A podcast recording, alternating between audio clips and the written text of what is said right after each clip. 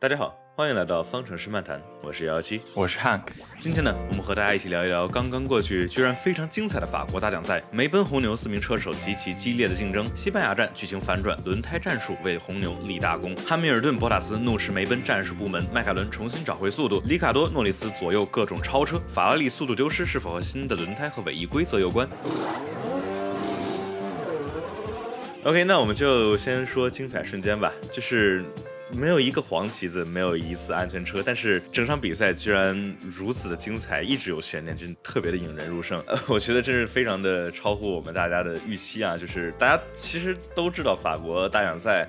这儿 Paul Ricard 这个赛道吧，就是怎么说呢，不怎么好看。不管是赛道不怎么好看，还是这个比赛啊，也是一般来说都不怎么好看，因为不大好超车，然后比较无聊。但是今天的话，哇，真的是非常非常的精彩。就不论是最前面我们四位车手，对吧？博塔斯、汉密尔顿、维斯塔潘和佩雷兹四个人，理论上来说，其实都是能够有可能拿到比赛的胜利的。然后一直让我们是到比赛的最后两圈，我们才知道到底是谁。能够成功的拿下这二十五分，哎，真的是太好看了！你真的今天相当精彩，我觉得除了这个精神污染的赛道，然后，然后，但是还是能把我吸引的那么那啥，就真的是让我一直一直在想啊，这真的是谁要赢？但是我看那个赛道又觉得很晕，但是就就很想还要一直看下去，真的是啊，天呐，太酷了！这个今天这个真的是太呃，一直在我真的是一直在扣手，手心一直在有出汗，就跟就像第一场 b a r Run 一样，就又很又变成那种很紧张的那啥，对，很紧张的比赛了。我觉得就是这个。假如要说到，比如说类似于战术相关的话，这场比赛其实都是怎么说呢？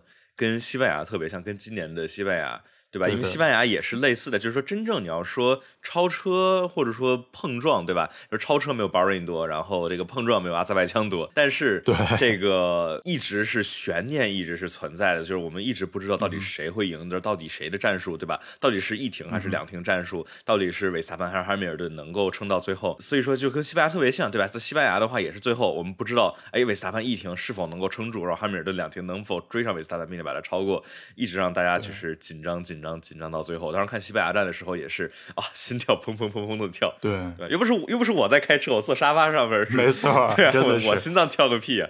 但是对，真的是非非常非常的好看。这这肯定还是要紧张的，这毕竟有这么精彩、这么紧张的比赛，而且确实是，其实我以前会觉得，哎呀，这种哎呀这种战术性的超车，哎呀，感觉也没有什么意思。但是现在这种之后就发现啊，不对啊，嗯哼，这也太刺激了吧？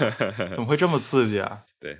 太刺激了，呃，那这个精彩瞬间可以再说一个小的，就是阿斯顿马丁再次 overcut，他们已经连续三场了，已经是一个已经是一个 hat trick，一个帽子戏法了，对吧？这个对，挺凶的。对啊，呃，斯特罗尔和维特尔都是拿到了很不错的成绩啊。最后斯特罗尔是斯特罗尔从第十九嘛，仅在小田前面，因为他 Q 一没有成绩。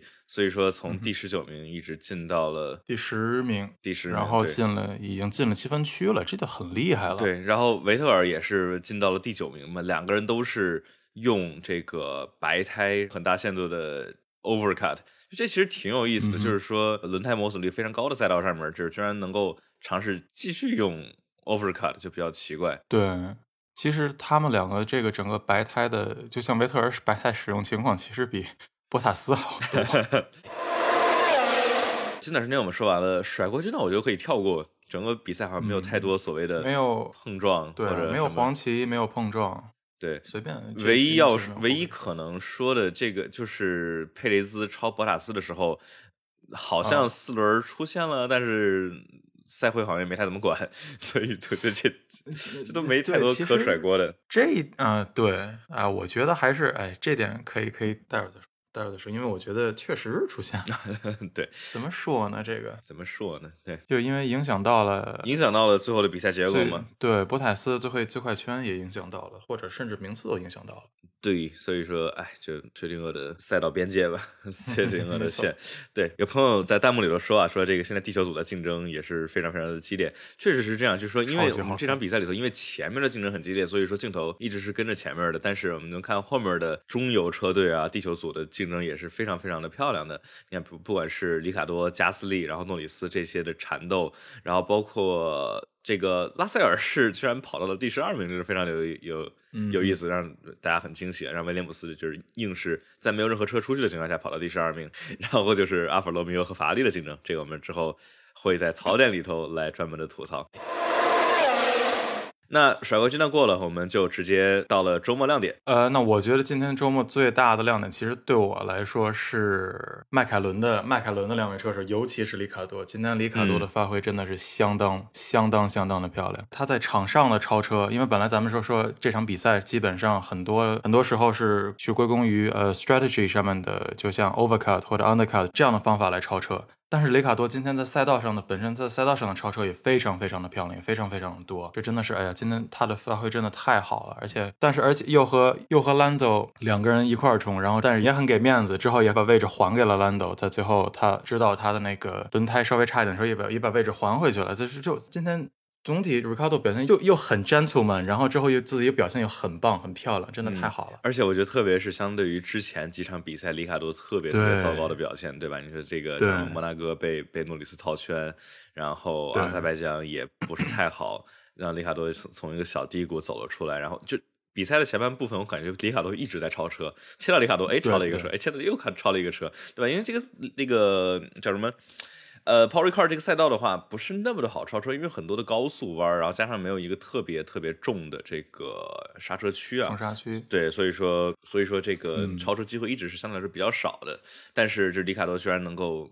能够就是 超超超超超，就还是非非常的棒的，让我们看到了对吧？昔日的那个超版杀出的里卡多，没错。尤其是说今天 他超他超阿隆索的时候，他超完阿隆索，然后兰德就像个小弟一样在他后面，哎呀，又把拉又把阿隆索给过去了，就就这感觉，今天甚至有点统治力的那种感觉了。对，有有点好玩。不是当时当时因为阿隆索这个轮胎不大行了，然后他就是不太行。诺里斯特别好玩，就是哎哎哎。里卡多过去，哎，那那我也过来了，对吧？我我也接过接过接过，这么给面子。嗯，整整整个这个 p o r i Car 的话，只有只有八号弯和九号弯比较好超，就是或者说是那个，因为因为七号弯之后到八号弯中间这一段叫有 DRS 嘛，然后这一块就是我们能看见今天 DRS 的威力啊，其实没有那么的大。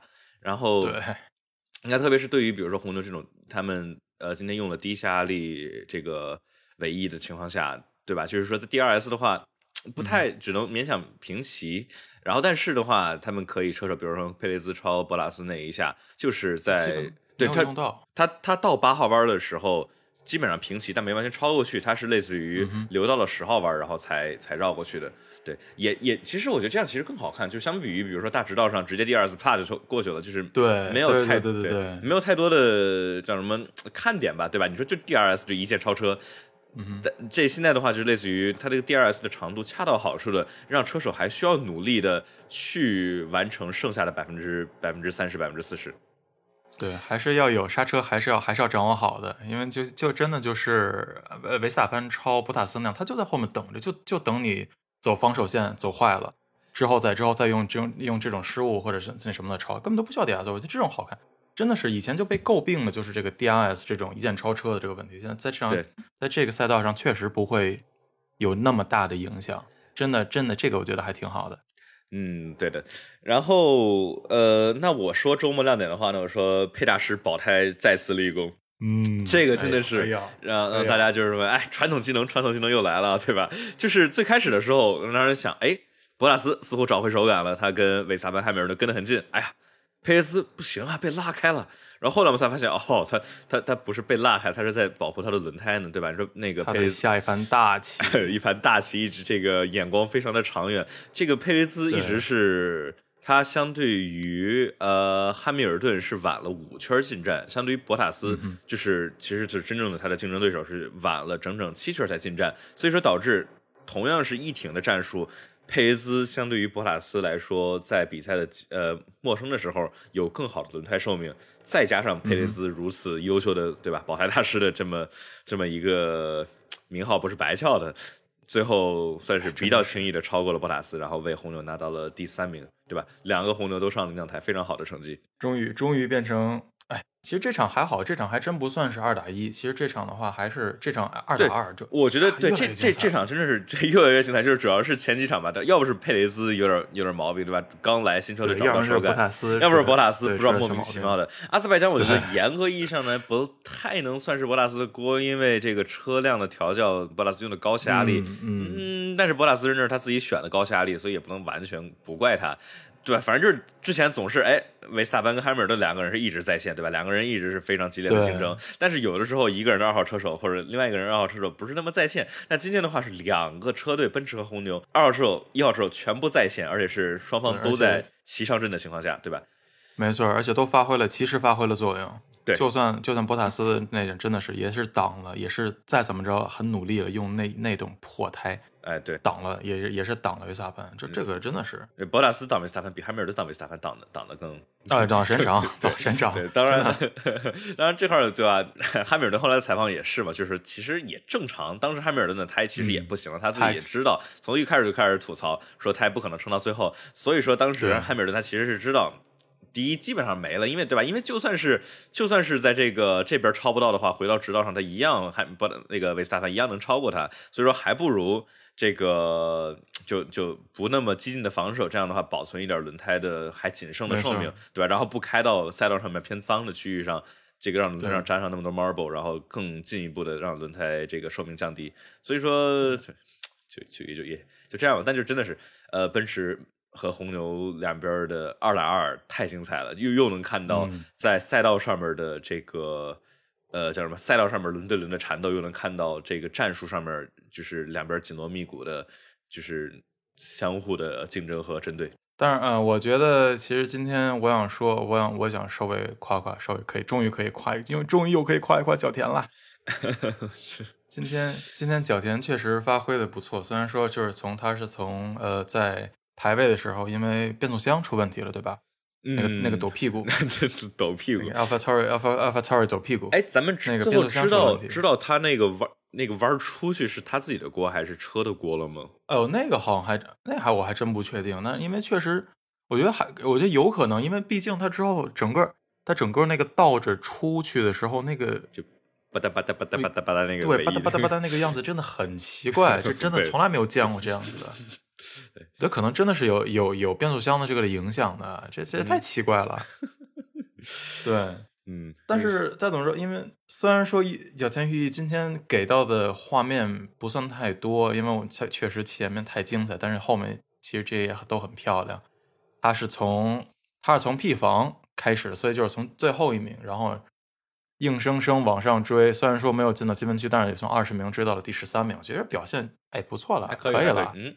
对，而且是，毕竟都超过了，超过了奥康，是奥斯，是奥斯勒克莱也超过去了，勒克莱尔也超过去了，奥康也都都超过去了。对，法拉利我们待会儿吐槽，我发法拉利待会儿再说，法拉利待会儿 我们在槽点里头太多可说的了。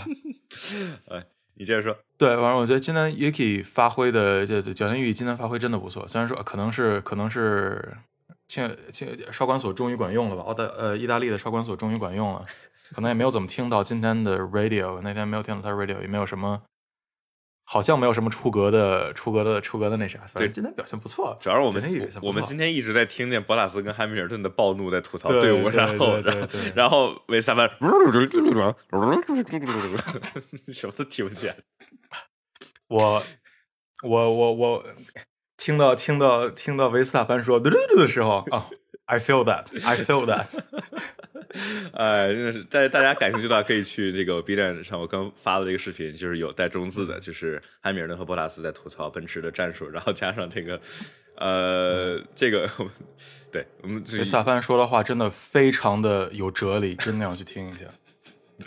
呃，OK，那那再再说一个周末亮点，哎，咱不说了，我觉得浪子我们刚才说过了，就直接说周末槽点吧。说过了，对。OK，那周末亮点说完了之后，我们进入到周末槽点吧。你要你来说法拉利吧，我觉得。对，我说，呃，我说我就可以说法拉利，因为 法拉利今天整场，我觉得确实可能是因为轮胎的原因。现在因为轮胎今天今天这场比赛可能是因为由于上一场阿塞拜疆的影响，然后今这场比赛，呃，贝耐利给出的呃。最低胎压是提升了，对吧？现在是多少？再提升二十，对，二十，二十一，二十二，二十一还是二十二？二十二，二十二 PSI。就，然后这样就影响到了法拉利，还影响了很，呃，相影响到了它相当大。不是，就是因为我们知道别的别的车队，你像奔驰什么的也都一直在说，呃，像汉密尔顿一直在说啊，这个这轮胎不行啊。然后，然后博塔斯在赛前也说了，哎呀，这个今天可能要二停了。但是其实是。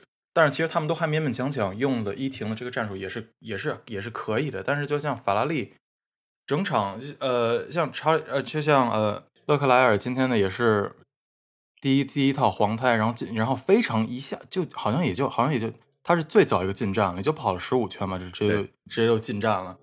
然后啊，我还以为哎呀，这是这是 undercut，然后就发现好像就真的就轮胎不太行了，就就是耗费轮胎耗的太多了嘛，对对，轮胎废的太快了。然后之后这个整个的进站战术也都很奇怪，他不知道能怎么搞，能从能从什么位置啊？这 Leclerc 从第七名掉到第十六名，这两这个两停是怎么搞的？人家 Max 人家维斯塔潘 两停两停两停搞回第一，他这哥们儿掉了掉了九个位置，这太奇怪了，这怎么回事？这今天怎么又拖拉机了？突然又拖拉机了，就是哦，魔法怎么又拖拉机了？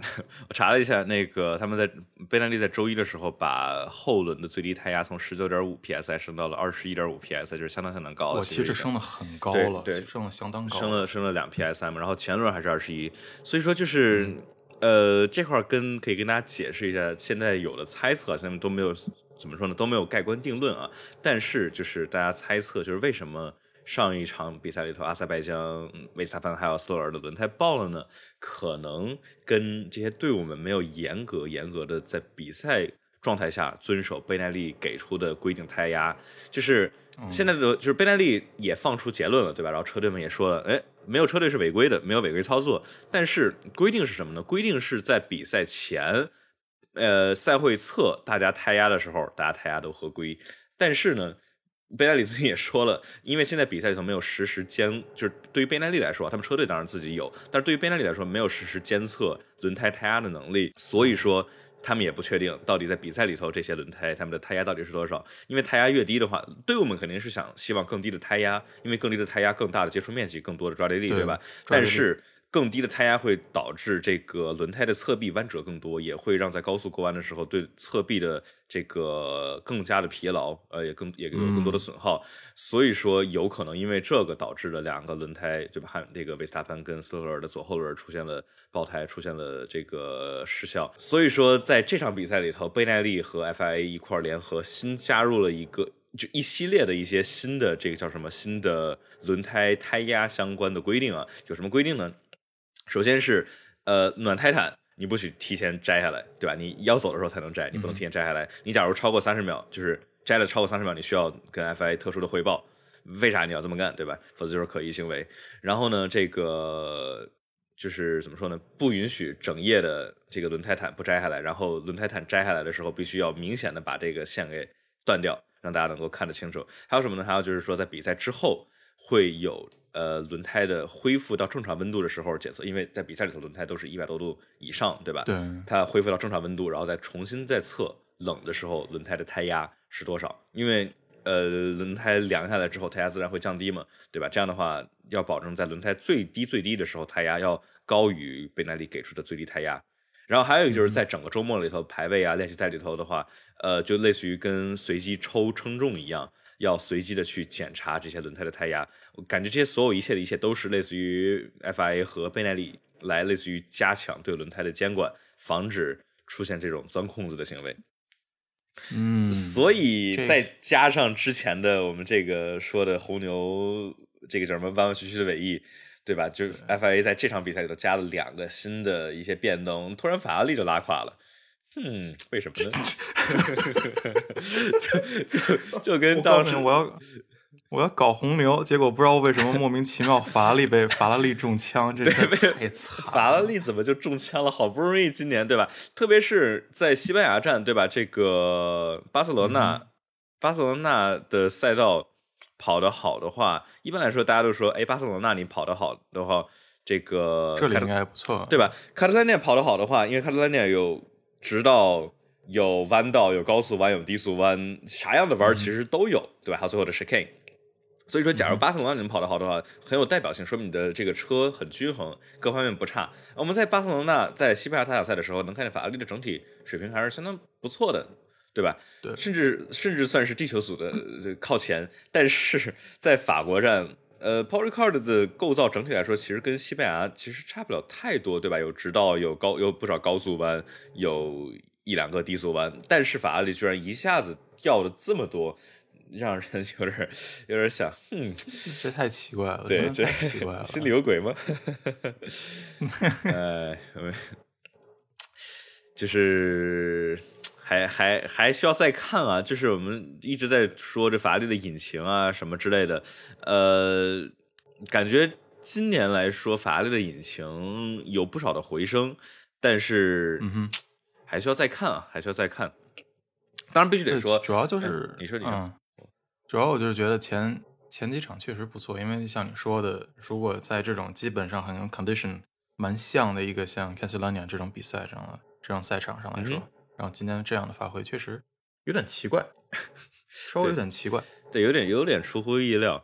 对，但是就是说他们的 quality 也还好，不能说特别特别好，但也不是特别差，对吧？对，没有没有他们整个的嗯排位不算，就毕竟勒勒克莱尔都拿了两次杆位了，所以说就是对对对，就哎呀，真的不好说是为什么。我们这个欢迎大家在弹幕里头跟我们一块儿分享，或者不管是问问题还是给我们一些建议、聊天什么之类的。那这里说，呃，大家想瞎聊的话，可以加我们 F 一相关的 QQ 群九七零二九二九零零，直播和新内容上线都会在群里头通知大家。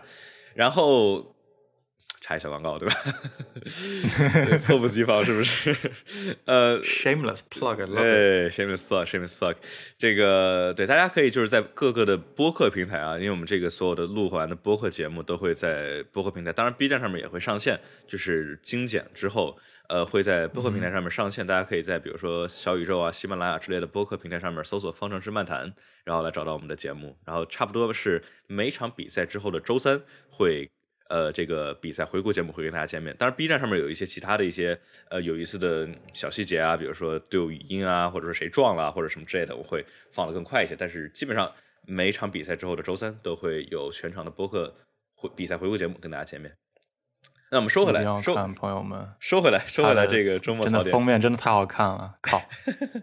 呃，我们弹幕里头有人问勒克莱尔第二次进站，因为应该是因为是因为轮胎吗？我觉得应该是这样的，对，因为没太大理由，就是就当然比赛没有太让我们看到勒克莱尔到底是干嘛，我们然后太 notebook 也没有太了嗯解这个，但是因为勒克莱尔一直在特别靠后面，但就是说在这个不是那么好超车的赛道里头，赛道位置还是一般来说是更。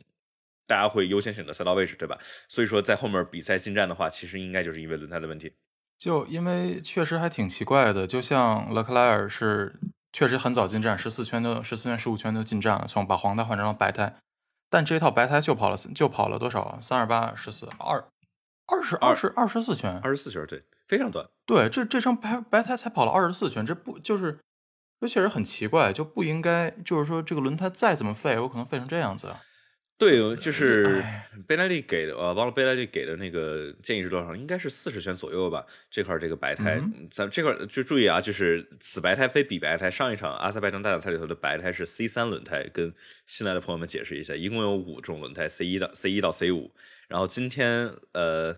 比赛里头的是 C 二、C 三、C 四，对，所以白胎是 C 二。就就上次报了的是 C 三，今天是黄胎，就比较让人晕。这个我们之后可以单独再做一个视频来来解释一下这个非常让人晕乎的这个轮胎啊。当然，就是、呃，有可能有没有可能跟比如说他爆死了或者什么之类的，我们这儿可以正好说到博塔 spot，对博塔斯，博塔斯为什么十七圈就进站了的话，据说啊，当时奔驰其实没有想让博塔斯十七圈就进站，因为他们假如想让博塔斯一停的话，十七圈进站实在太早了，太早了。对，因为最后博塔斯。对吧？三十六圈白胎，因为对于博塔斯本来就是轮胎保护能力没有那么好的车手来说，进站有点早。呃，据说是当时十七圈的时候，博塔斯汇报说他的这个黄胎起步的黄胎，因为之前抱死，然后导致震动非常明显。说说完法拉利，那我就说那啊说完法拉利你就说奔驰了呀？对对对，哎，两个对吧？一七一八竞争的车队们，大佬，哎，我说周末槽点的话，我就说梅奔吧。梅奔今天的战术部门是真的掉链子，呃，几个大的失误吧。一个是什么呢？一个是在最开始的时候让。这也这个博塔斯进站早，嗯，这么说来的话，其实也严格来说不是梅奔的这个不算战术锅了对，对不算是梅奔的锅吧？对，他这么早，但是汉密尔顿进站为什么晚了维斯塔潘接近两圈才进呢？这是非常非常大的一个失误。对当时这个呃，汉密尔顿算是保持了三秒左右的间距嘛，跟维斯塔潘。嗯哼，奔驰应该想，嗯，他应该是，当然他们肯定也不是拍脑门儿就对对，奔驰肯定不是拍脑门出来的这三秒，有有有上百名工程师在 Brackley 在这里头进行计算，对吧？然后那么多工程师，那么多人一直在根据各种各样的历史数据，对吧？各种各样的东西来计算，哎，我觉得三秒应该差不多。但是呢，天算不如人算，人算不如天算，这个三秒不太够，在 Power Record 里头，Undercut 超级无敌的有效，对，导致维斯塔潘直接 Undercut 了汉密尔顿，所以说叫什么，算是一个很大的失误吧，直接相当于在第十九圈的时候丢掉了，丢掉了这个比赛的领先，让维斯塔潘排在了汉密尔顿的前面。这算是一个失误啊，然后还有一个失误是什么呢？其实就是和今年西班牙站特别的类似，也和二零一九年的匈牙利站特别的类似，对吧？之前两次是什么呢？是红牛在前面，奔驰在后面，红牛束手无策，奔驰两次进站，然后让汉密尔顿拿了新的轮胎去追上了维斯塔潘，并且成功的超越。对，这次正好相反，哎，维斯塔潘尝试更接近的两停战术，在比赛的最后拿了更新、更寿命更短的轮胎，然后去超掉了。拿 一直跑了多少三十四圈白胎的汉密尔顿，对对，在维斯塔潘做做完之后的第二停时候，其实其实奔驰还是能有一个选择，要要真想搏一搏的话，就应该立马就也是让汉密尔顿进去了，但是就基本就也是没有搞，就又又就变成 sitting duck 了，嗯，对，就就变成奔驰那边又开始有 sitting duck 了，就没办法，就他如果之后那么那么晚之后就没搞，就直接就。就没有让他进站的话，直接就影响到，就就肯定直接输了。哎，对，但是就是，呃，不知道，可能就是奔驰，可能在赌不好超。对，奔驰想赌汉密尔顿的胎能不能保到最后，但是就是，对，还是赌输了。在最后，James Vowell 也是跟汉密尔顿道歉了，但是没有跟博塔斯道歉。啊，嗯，对，我也想说 这个，就，哎呀，我我看这个我真是有点难受。这就就像说的，好像真的有点像那种去年的维特尔。维特尔一样了，就哎呀，对不对？对不起，对不起，汉密尔顿哦，博塔斯，OK，OK，呃，Stretch One，拜拜，不别的什么都不说，就直接 Stretch One 回来就好了。就啊，哎呦，好难受啊！完了，完了，完了，这个，因为其实这场这场，因为我觉得其实博塔斯算是回到了一个正常发挥的水平嘛，毕竟就非常正常嘛，就对，从排位上来说，又开始又又稳定回来，稳定回了一个很合适的一个位置。哎呀，博拉斯是摆脱了之前阿塞拜疆非常糟糕发挥的阴影啊，算是回到了正常的水平。跟汉密尔顿在排位里头，就是也是差了不超过一百毫秒。然后在比赛的开始也是紧追不舍。在比赛的前半部分啊，博拉斯的速度可以说是前面四个人里头最快的，经常是对对对，然后经常是能够刷刷子胎。但是就是到最后的话，又还是因为战术，所以说没能够没能够太拿到好的成绩。最后也是没有能够防住佩雷兹一停的战术。啊，但这没有佩雷斯啊，老佩这这保胎真的是 对佩雷斯的保胎能，你说哦，对我刚才还还还想到，因为看刚才有一个老哥，刚才有一个老哥说那个今天法拉利，今天法拉利今天就怎么回事？法拉利法拉利在跟法拉利在跟阿尔法罗密欧比，就像前几场博塔斯博塔斯在跟威廉姆斯比，传统技能，这这对这都怎么搞的呀？这个这太太伤心了，我这突然突然就想到了。因为他确实上一这当前两场也是都是这这两种奔驰这这两个奔驰之间的较量真的不应该发生，这两个法拉利跟奔驰之间的较量不应该发生。对，当然就是必须得说，就是严格意义上来说，这算是呃车手的锅吗？我觉得一半一半吧。我们就是不算，我们我们我们闪回一下伊摩拉博拉斯在跟拉塞尔较量。奔驰今年一直的问题是什么？奔驰今年一直的问题，一是调教容易调不，就是它比较精妙，容易调不到那个那个窗口里头，那个点，对那个点容易容易找不好。还有一个什么问题呢？奔驰一直一直在这个有问题的是暖胎问题，特别是前轮。这个我我其实觉得就是奔驰去年太依赖于 DAS 这个系统，有点让他们就没有太怎么说，让他们的整体车辆设计。的这个概念没有有点忽略了这个暖胎的问题，所以说今年胎一直暖不好，一直暖不好，特别是博拉斯，博拉斯怎么着都没法把这个胎暖到需要的温度。所以说为什么伊莫拉那么大的问题，它本来暖胎就有问题，再加上一下雨就更出问题了，对吧？就不管是排位，因为你看博塔斯伊莫拉排位 Q 二的时候，它的速度是比 Q 三要快好多的，就是因为它 Q 三出来的时候暖暖胎其实对轮胎没有暖暖好，所以说就没法跑。你要说是车手的问题吧，也不完全是，但其实也是他他没暖好，对吧？汉密尔顿也能暖好，所以说我们在评判车手的，我们现在说 F 一说车手的速度啊什么之类的，从来都不是完全。不光说哎，车手的开的多快，对吧？我们有好多东西，对吧？比如说车手，还有车的调教，还有那个整个轮胎、胎胎那轮胎性能这些，对，就是各种东西，对吧？比如说车手暖胎暖的怎么样，然后车队车调的怎么样，什么都都很多因素啊。对，然后就说回来，比如说这场比赛里头，法国大奖赛里头，有人说这个博塔斯的防守有问题，或者说呃老汉。应该进站，然后因为说看后来后期维斯塔潘轮胎的状况可能绷不住。首首先就是说博塔斯的防守有问题吧，博塔斯防的其实比汉密尔顿防的更更更更厉害一些。其实都对，其实都防了蛮多的，还是还是真的给，因为他其实给哈密尔顿挡了一圈多，给多给了哈密尔顿一圈，能给他。再提供出了那四五秒钟，就还还可以了，就对，就还算可以了吧。就毕竟这个这么早十七圈就换了白胎，他能撑到最后不行了。对，轮胎是真的受不了了。所以博塔斯，而且就是相对于之前博塔斯就是很就哎，你过去吧这种比较弱的这种感觉啊。这次 至少他防了一下，他防了一下维斯塔潘，佩雷兹他也防了一下。佩雷兹，哎，就是怎么说呢，也也没有太大的这个。防守的可能，对，没办法了。那个他直接是从差不多直，那是确实从直道就过去了。对，确实确实已经尽力了。然后，因为你看汉密尔顿和韦斯塔潘的时候，汉密尔顿一点儿都没动，基本上就是就走该走走什么走线就怎么走线。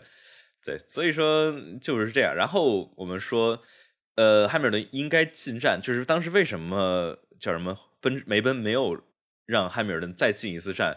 一部分的原因是什么呢？就是因为佩雷斯，佩雷斯后面咬的非常的死，让奔驰没有战术选择。这也是佩雷斯发挥了二号车手该发挥的作用，也就是红牛一直非常想念的二号车手终于出现了，对吧？因为之前的话，奔驰可以，哎，后面没人，反正二号车手拉的老远，就算是第四，他也拉了三十秒，我们进一个站无所谓。对，但是这一次佩雷斯咬到后面，而且加上法国站你不好超车的情况下，你不能随便进站，你进了站根本根本没法过去。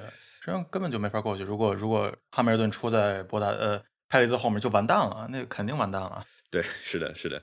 所以说，哎，就是只能只能是这样吧。就奔驰的战术部门诸多博大诸多问题吧。但就是，嗯，反正我是觉得，就单说防守来说，博塔斯尽力了。博塔斯最后也是有点勉强，因为毕竟他想抢先，然后走了一个防守防守的一个入弯的线，但是最后就这个线。走远了，因为可能也是轮胎问题，出现了一个 understeer，这就没办法了，这个这真没办法。对，是的，他很努力了，西西今天很努力了，嗯哼，呃，真的很想要这个席位啊，非常要去。当然，我我我不觉得一场或者两场好的发挥会对他会对梅奔的决策有太大的影响。要要决策什么之类的，不会因为一次优秀的发挥或者一次糟糕的发挥而其实是要对要 consistent。对，真的是 consistent。这个我们可以在未来展望里头来说一下，聊一下这个车手的变动什么之类的。再说一个小的槽点啊，不是特别大，就是在第一圈开场的时候，二号弯维斯塔潘哎不小心出去了，然后让这个领先就给汉密尔顿了。这个送出去了，对，这个不大不小的失误吧。后面我们听采访知道，哦，是一小阵尾风，然后让维斯塔潘不小心，他维斯塔潘说：“我我尝试去纠正，我尝试反打，越反打，这反打反打揪不回来，然后就出去了，然后就，但是还好，就不算是大的失误啊。就是，哎，法国站，你你失误，你真挺难撞到墙，所以我挺佩服那些排位里头那帮车手们，角田啊，舒马赫啊。”你在法国站你怎么撞到墙冲冲着去了三公里，三公里，哎呀，我怎么还是弄不回来 啊？三公里出去了，就是在在法国站，在 Paul Ricard 的这个赛道能撞到墙，也或者说在 Paul Ricard 能够造成红旗子，也是一种本事，对吧？根本没有刹石区，全都是这个。反正反正我在 F 一游戏里边的时候，就这随便找随便过，无所谓，反正都是圈速，圈速反正都是圈速各种被删，对吧？但是不大容易碰到墙。对，但是反正是对，没错，嗯。但这个确实也说，头哥好像之后也说了，就这场这场风确实还占了一个还蛮大的影响，还蛮大的，经常就会就是让车就整个操控就直接把那个 throw off throw off 了，就确实是好像风也影响还真是蛮大的。嗯，对，呃，这场比赛就有有点类似于，比如说巴林，或者说这个对对对葡萄牙大奖赛里头，就是风还是挺关键的一个因素，一直是挺大的风。阿塞拜疆其实风也挺大的，但是跟之前不大一样，这次好像 AWS 没有太给。啊，或者好像也不是 AWS，反正就是转播的里头没有给风向的标识啊，所以说让大家不是特别清楚，嗯，这个风到底是怎么刮的，对吧？你那一号弯的尾风，那就应该是从从这个顺着直道往往往往前面刮，所以说，嗯我觉得哎，应该应该加进来一点这个，否则的话，因为这种有点风或者没点风，观众有看也不太看得出来，啊所以说就可能觉得是车手的失误，但其实有可能就是没有没有应对好这个。因为我就记着巴林那场，就他们因为一直之前就都有在说啊，今天风大，然后其实确实是给了风向图的。我记得巴对对对巴巴林是一直给了，然后但这场也给了就这，场就没有。对，布拉也给，就这场没给，就很奇怪，嗯哼，对，是为啥不给呢？而且都说确实有影响。嗯哼，对，是的，呃，可能可能因为前面的缠斗太精彩了，所以说没有给后面的。嗯，对，嗯，哥们儿几个忘了。呃，周末槽点我们大概就说到这些。嗯哼，那我们说说周末搞笑之前，我们再来一个这个小的广告啊！大家一定要记得点击点击关注，点击订阅频道，然后可以在各个平台上面、各个播客平台上面搜索节目《方程式漫谈》，然后大家记得给五星好评哦。然后刚才有朋友在弹幕里头说：“哎，怎么直播这个错过了，对吧？”大家可以加我们的 F 一相关的 QQ 群，方程式漫谈 QQ 群是九七零二九二九零零。我们直播前或者说新内容上线前，都会在这个 QQ 群里头跟大家通知。所以说，大家不想错过直播的话，请一定点这个点击关注，并且加入 QQ 群哦。哎，广广告说完了之后，我们可以进入到周末搞笑环节。周末搞笑环节，我觉得就特别好玩、特别乐的，就是，呃，维维斯塔潘整场比赛信号似乎都不太好，然后特别乐的一个是什么呢？就是他这个维斯塔潘在那儿，然后睿智的发言。睿智发言、哲理发言，然后他的工程师说：“呃呃呃，Max，你待会儿有空的时候动一下你的麦克风。”这帮车手们三百 kph 的过弯，然后动麦克风，你能在那个车载视角里头看见他单手开了会儿车。就是在工程师跟他说、哦说动麦克风的时候，有可能就是那个时候，有可能就是那个时候他他调了一下麦克风，但是好调了一下，好像好像是越调越调越糟，反正 这个，然后他调完之后说，好像是要问，好像是要问我麦克风好了吗？工程师简短的一句 no，没有没有更好，radio still poor Max，嗯，这哎，这太这太乐了，这真是从来没有听过这么那啥的，你不是不是真的是一一个词都听不到，太好笑对，所以所以说就这个时候就必须要依赖于这个 pitboard 了嘛，就是说在这个嗯直道上面，对对。这个车队们会放出来这个板子，会告诉车手们，哎，你现在几圈跟前面跟后面的车的差距，对，时间差距，对对对，然后包括进站的战术什么之类的，就只能依赖嗯于最后的这个备用的这个问题了。我就记得记得之前莱科宁有一次，这个他们车队没给他把那个他的 pitboard 放出来，莱科宁还有点生气了，说：“哎，我板子呢啊，是这其实其实 Pitbull 作为一个那种很古老的那种，但但是非常非常有效，因为因为这个确实是因为再怎么说这个 radio 怎么听它的效果也可能可能还是那什么，但是几个大红字儿摆在你面前，对于他们来说真的可能对真的还是很很有用，？”对，一直在看，一直在看 pitboard，看这么多年的话，一直都习惯这个了，而且习惯了是叫什么电台或者说对讲可能会出问题，但是 pitboard 不会出问题，对对吧？除非除非老哥没拿好，掉了，不知道有没有了掉了也挺可怕的，掉就没辙了。对，然后然后梅奔好像这个对象好像也有问题，对奔驰也出问题了，特别好玩。不知道是因为是不是因为 Power Car 离机场比较近，还是是不是？哎哎，有可能对，反正就是这个对讲的话一直有问题，好像就是红牛和梅奔有问题啊。但反正就是梅奔 Bono 看 Bono 换了一个耳机之后，好像就没问题了。然后维斯塔潘是到比赛的最后。就还是有点问题，还有点杂音，能听见了，但是一直到最后，维斯塔潘说：“哎，这场比赛真的不错啊，希望你们能听见我的。是 EMP 攻击，嗯是是谁来的 EMP 攻击？他们两个在互相，他们在搞电子战，我靠！”哎，真是，梅奔梅奔红牛开始搞这个了，太可怕了。呃呃，咱们的叫什么大倒霉蛋还有还有东西吗？对，今天大倒霉蛋没啥大倒霉蛋啊。那大倒霉蛋确实少，大倒大倒霉蛋没没有，就因为确实就两边就要不然就是那什么的，要不然就是呃整个 mechanic 的问题，要不然就是那什么的问题，就两个都混在一起，没法说，真的不能不能说有谁是倒霉的，只是对对对，都是每个人每个队伍的战术出到出现了问题，只能这么说了。就是就是正正经经的比赛上的竞争嘛，就不能严格意义上说。对对对，我我们我们跟这个来听的观听众朋友们来说一下，是倒霉蛋，我们什么时候定义倒霉蛋呢？比如博塔斯进站的时候，轮胎的螺母被轮胎枪给磨平了，我觉得这算倒霉。四个四个小时的，哎，是四个二十几个小时，二十多个小时的进站，二十几个小时的进站，太酷了。嗯，我们这个评论区里头，我弹幕里头，这位朋友叫十一 Surger Press 说。佩雷兹明年合同十拿九稳了吧？我觉得差不多是。我觉得红牛应该已经十拿十稳，十拿十稳。哥们儿，哥们儿说十拿十稳，他说十拿十稳。对，确实应应应应该应该是没没太大。现在就至少以现在觉得第七场比赛来看啊，嗯，佩雷兹发挥了，而且是很稳的发挥了他的作用，就是还是还是挺有挺有挺挺不错的。我觉得他们决策让他们让佩雷兹招进来，应该还是。挺欣慰做了这个决定，成了，佩雷斯成了，太好了，真的是。对，主要，嗯，有人说还需要再考验佩雷斯，我觉得他需要再考验的是什么呢？是他的排位。嗯，这场虽然在比赛里头还是很很稳定的发挥啊，但是我们能看到在排位里头，佩雷兹相比维斯塔潘还是差了接近半秒的。就是 我们之前吐槽阿尔本、吐槽加斯利，差了也是他们也其实是差了半秒左右。所以说，在排位里头，佩雷兹相对于前面两位年轻的车手，其实也没有太拉近特别多的差距。有几场比赛，比如说阿塞拜疆啊，或者说之前这个，呃，哪场来着？啊，伊莫拉的时候，对吧？为伊莫拉的话，佩雷兹最后 Q 三是比韦斯塔潘快的。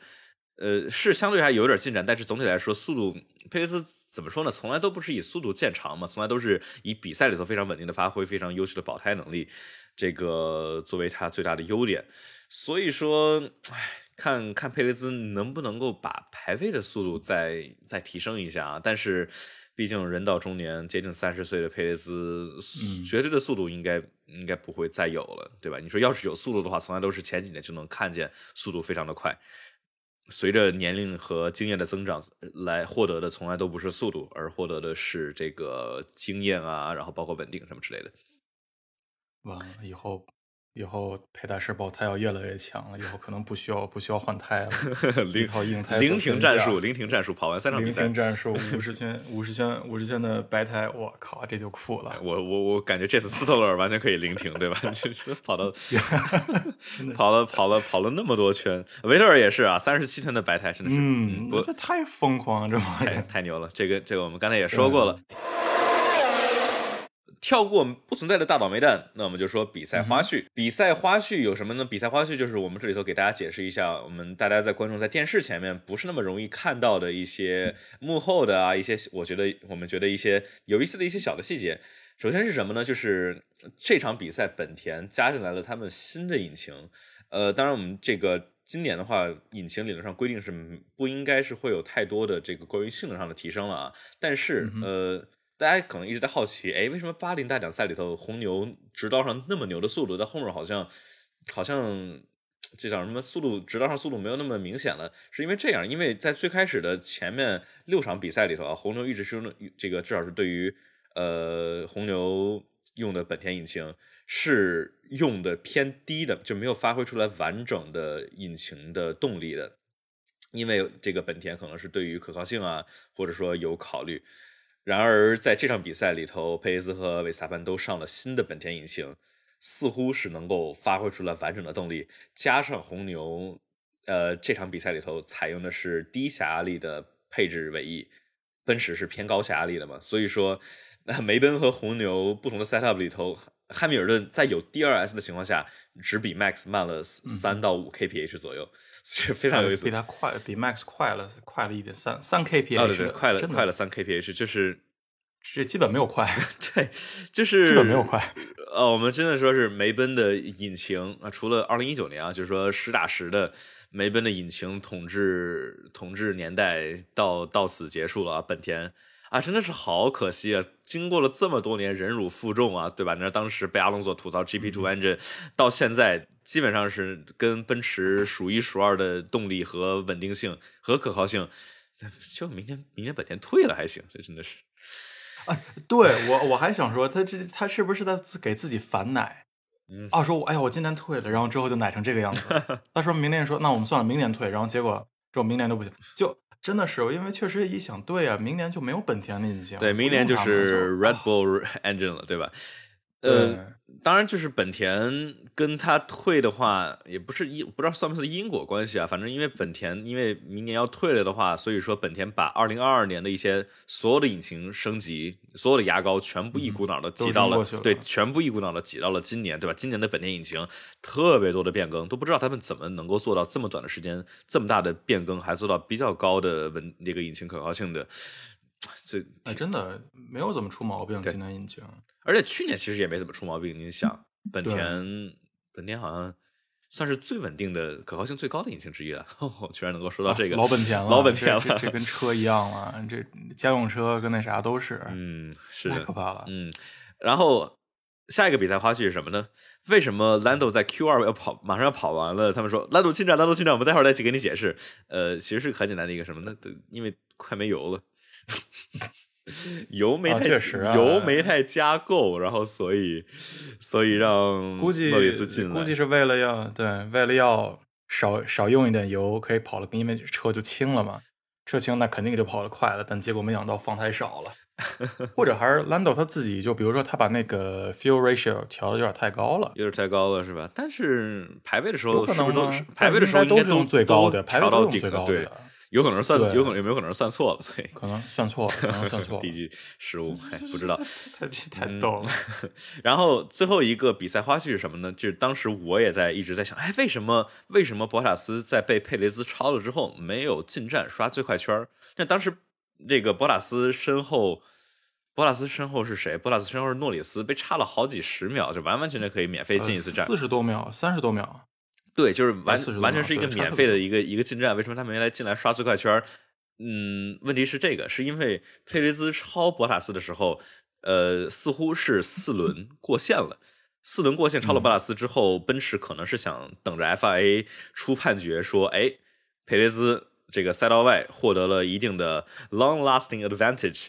然后可能要给一个五秒钟的这个惩罚，所以说布拉斯不应该进站，紧跟着佩雷兹。这样的话，佩雷兹拿了五秒钟的惩罚之后，布拉斯就能够继承他第三的位置了。但是最后佩雷兹似乎也没拿惩罚，所以就哎，真的是白。你看，这就是区别。b a r i n 第一场，基本上其实我觉得情况还蛮像的，对吧？对，汉密尔顿被 Max 超了。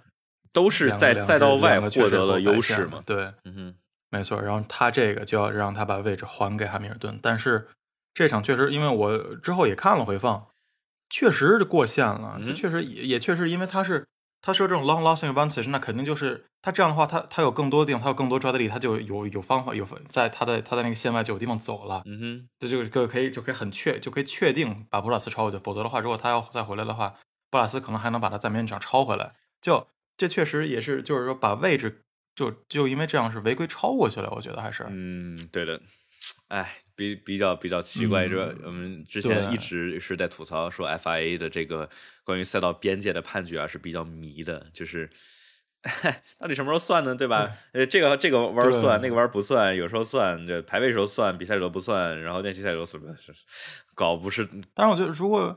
如果是这样的话，就应该排位赛有他们自己一套规定，然后你就 stick to it，你就你就按照这个来，然后之后比赛里面有什么你按照这个来，然后就是都有回放。但是为什么之后还会出现这种问题？就是又开始对你说世界世界上最顶尖的赛车运动监测不了赛车的轮胎有没有压白细的东西？对，这么精细的东西能差到那种这这这种那么高性能的本人那么高性一每辆车那么高性能的引擎，然后都能搞成这样，然后之后。整个 FA 这个大厂却却搞不好，搞不好一那么粗的一条线吗？哎，真的很奇怪。我其实一直想的就是说，比赛的赛道边界就是白线，四轮出白线，就算出界就完事儿。所有的地方都这样，所有的比赛，所有的场次，所有的弯道都是以这个规则来算，其实就行了。我觉得这样就是最简单、简单、清晰明了，让车手们清楚。因为我们在巴林也知道，也看出来了，不是所有的车手都都都清楚这规则具体哪儿是哪儿，对吧？车手们清楚，观众们也看得清楚，不会让观众们一脸懵逼。哎，这怎么罚了？哎，那怎么没罚？为什么昨天罚了，今天没罚？对吧？就是大家都都清楚。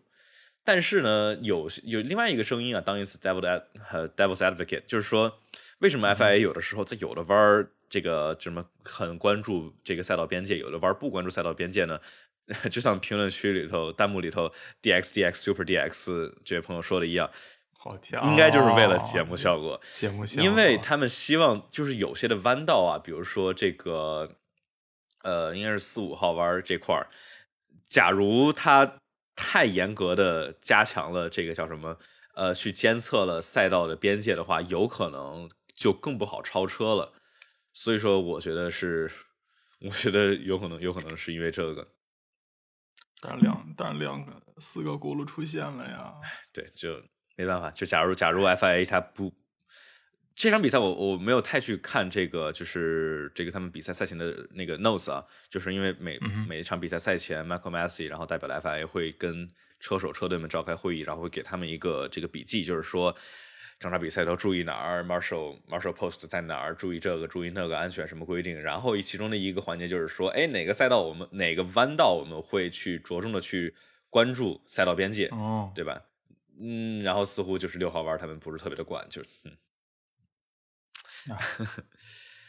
也有可能是博塔斯很乖，没有像汉密尔顿就第一时间哎说了，然后之后他们可能就更那什么，更没有印象。当时当时红牛自己就让那个维斯塔潘就就给就给让回去了，但是我觉得他们应该也是想到了，就是说假如他们不让不让维斯塔潘让的话，这之后 FIA 也会让他们让，而他们可能想早点让回去，早点再尝试超，当然最后就没能超回来。结果居然没有，然后确实也就影响到，这又少了一分啊。一般博塔斯。这两次都是会疯狂的疯狂拿一个最快圈的一分，那这这次都没有拿这一分。嗯哼，对，是的，是的。呃，比赛花絮我们说完了，嗯，对，可以说是很精彩的一场比赛啊，我觉得还是很很高兴，这接连好几场比赛都这么好看。没错，真的是，好像也就一场稍微平淡一点吧，接下来就一场哪场来着？但就都不错。呃，哦，哎，Monaco，Monaco，obviously Monaco，because 但而且我觉得，就算是摩纳哥大奖赛的话，也有很多的聊的点。摩纳哥那场比赛我们聊了很多，就是虽然赛道上的超对赛道上的超车对多少。对吧？你说今年的比赛真的是，我觉得啊，真是让把观众的胃口吊太高了。我其实有点觉得，就是如队伍之间的差距如此接近，然后对冠军赛的竞争如此的接近激烈，然后中游车队、地球组的车队们竞争如此激烈，让大家啊，我直接想，不会不会把二零二一这个赛季变成了一个 F 一的高点，然后之后对吧？就是大家看看啥都觉得没劲了。因为毕竟二零二二年规则巨变了之后，这个肯定车队之间的距离要拉开很远，不可能像今年离得这么近了。对，因为像红牛要重新，如果要重新调引擎的话，哦，这又又需要时间了。对，是的，是的。之后不会不希望不会又出现梅奔，就真的再怎么说再怎么好，但是也不想出现梅奔统治的这种局面，真的不好看。嗯哼，呃。叫什么？呃，有朋友说聊聊法拉利。我们我们刚才在这个周末周末槽点里头专门吐槽了法拉利。然后我们可以在比那个叫什么 post show 里头那个正正叫什么正式节目完了之后，我们可以单独再跟大家聊一聊。然后大家有什么问题都可以在这个弹幕里头抛出来，然后我们会跟大家聊，然后或者解答啊，或者说大家有什么建议什么之类的，都可以在弹幕里头说。我们就赶紧把这个未来展望说完之后，我们。呃，算是结束我们正式的这个直播，对。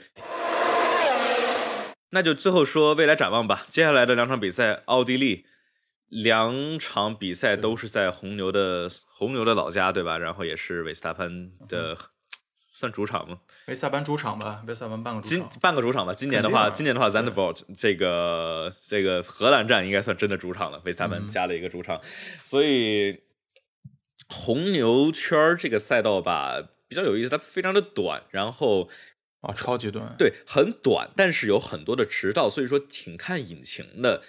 呃，之前法拉利在这个红牛圈儿，特别是在二零年吧，不是不是那么的好。法拉利二零年不是特别好，这没什么办法哥。对，主要就是因为这个引擎很大的问题。当然，今年引擎回升了之后，不知道能不能回归到之前的这个水平啊？像今年的今年的前期水平，法拉利还是可以的。但是法拉利的最好的发挥两场都是在街道赛，对吧？摩纳哥和阿塞拜疆。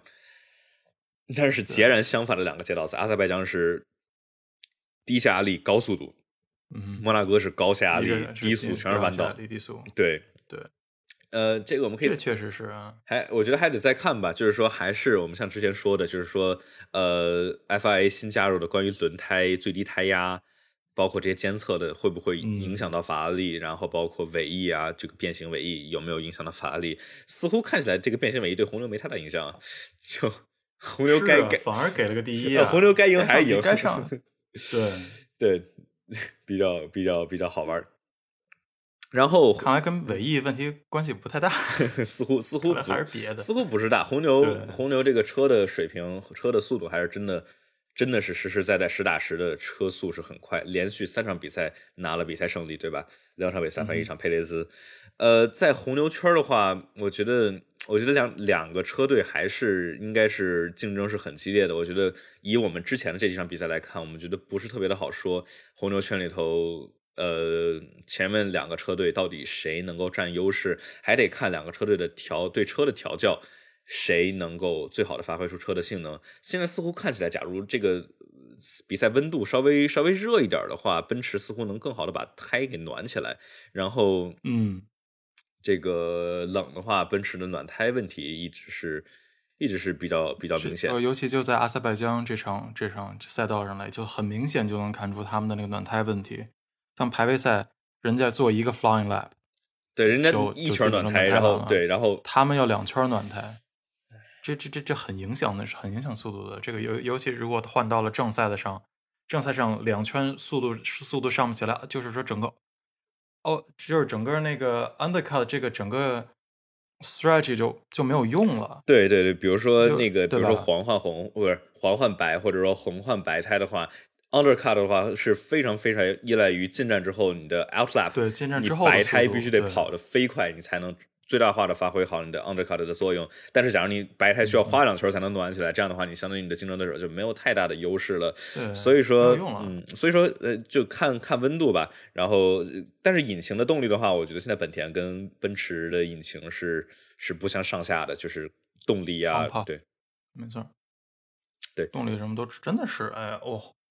激动，激动！奥地利这红 Bravo Rain 还是那什么的，毕竟当时在游戏上还跑了跑，还挺挺酷的。我记得非常，我觉得还是很可以期待一下的啊。两场比赛，然后呃，红牛圈里头之前几场比赛，之前几年的，比方二零年两场比赛啊，一九年的比赛都是非常非常的精彩的。我们大家可以期待一下，这个在红牛圈接下来连续两周会有什么精彩的比赛。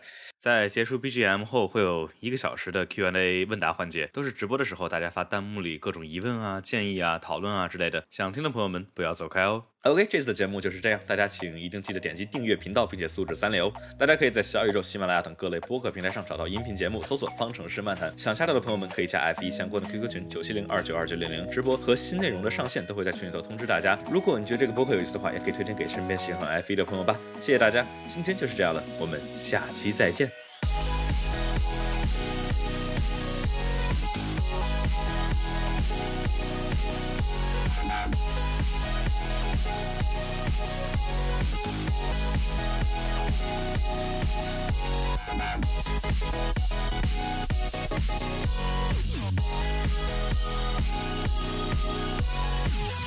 OK，大家不要走，大家不要走，大家不要走，我们可以接着聊。我后来几场比赛，我就是我都我都在直播的时候一块儿录这个 intro 了。对，还没再见，还没再见，大家大家别再见，别再见，不要跑，还没有再见，还没有再见。对对对。然后现在的话，大家可以把自己，比如说有什么问题啊，呃，对对比赛的问题、F 一的问题、节目的问题，想问我们的，大家想一块儿聊的什么东西，都可以在弹幕里头发出来。我们现在因为刚才我们是主要是录节目，然后。这个偶尔瞥一下弹幕，对吧？因为我们有一个大概的节目的流流程。现在的话就无所谓了，大家可以随便随便随便发弹幕，对，随便发弹幕可以可以问我们的问题。然后，哎，不过确实是这老哥，这个摩纳哥，你说能加啥呀？这我还这这我还真没怎么看。哎，这摩纳哥的特殊规则，呃，其实这样的，其实大家其实好多好多人也一直在说，就是说，因为摩纳哥真的不好超车，比赛本身真的不太好看，所以怎么着呢？比如说可以，比如说加 sprint race 啊，或者什么之类，大家就想说这个，就是冲刺赛，比如说就十几圈，或者说 reverse grid，对吧？然后把这个通过以这个冠军哇冠军名次反过来，然后跑，但是就这些有太 gimmicky 了，太。太噱头了，很多人觉得。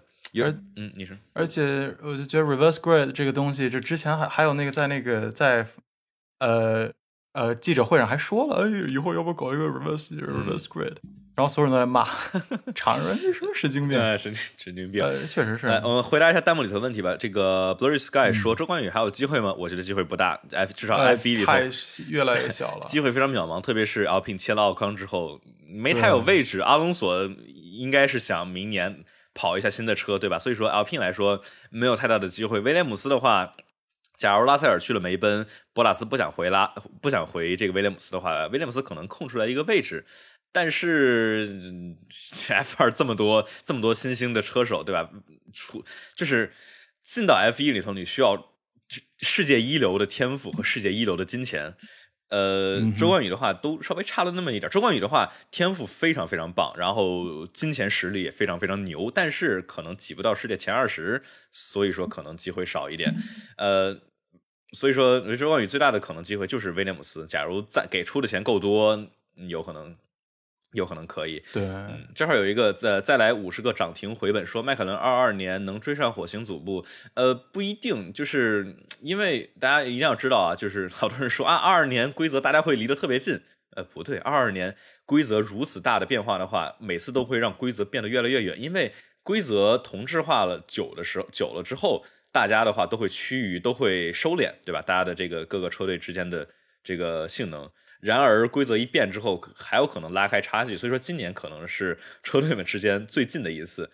但是，呃，从今年开始往后的这个预算帽可能能够让这个怎么说呢？大家的呃车队怎么说呢？之间的差距对平均一点，对平均一点，拉回一点。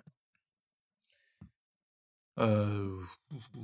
Max 能成为世界上最年轻？呃，没了，他已经没了。其实现在已经对，已经年纪上去了呀。他现在，他去年是最后一年，呃，今年的话没了。对，哎呀，就差这么一年，这车要早来一年就好了。真的。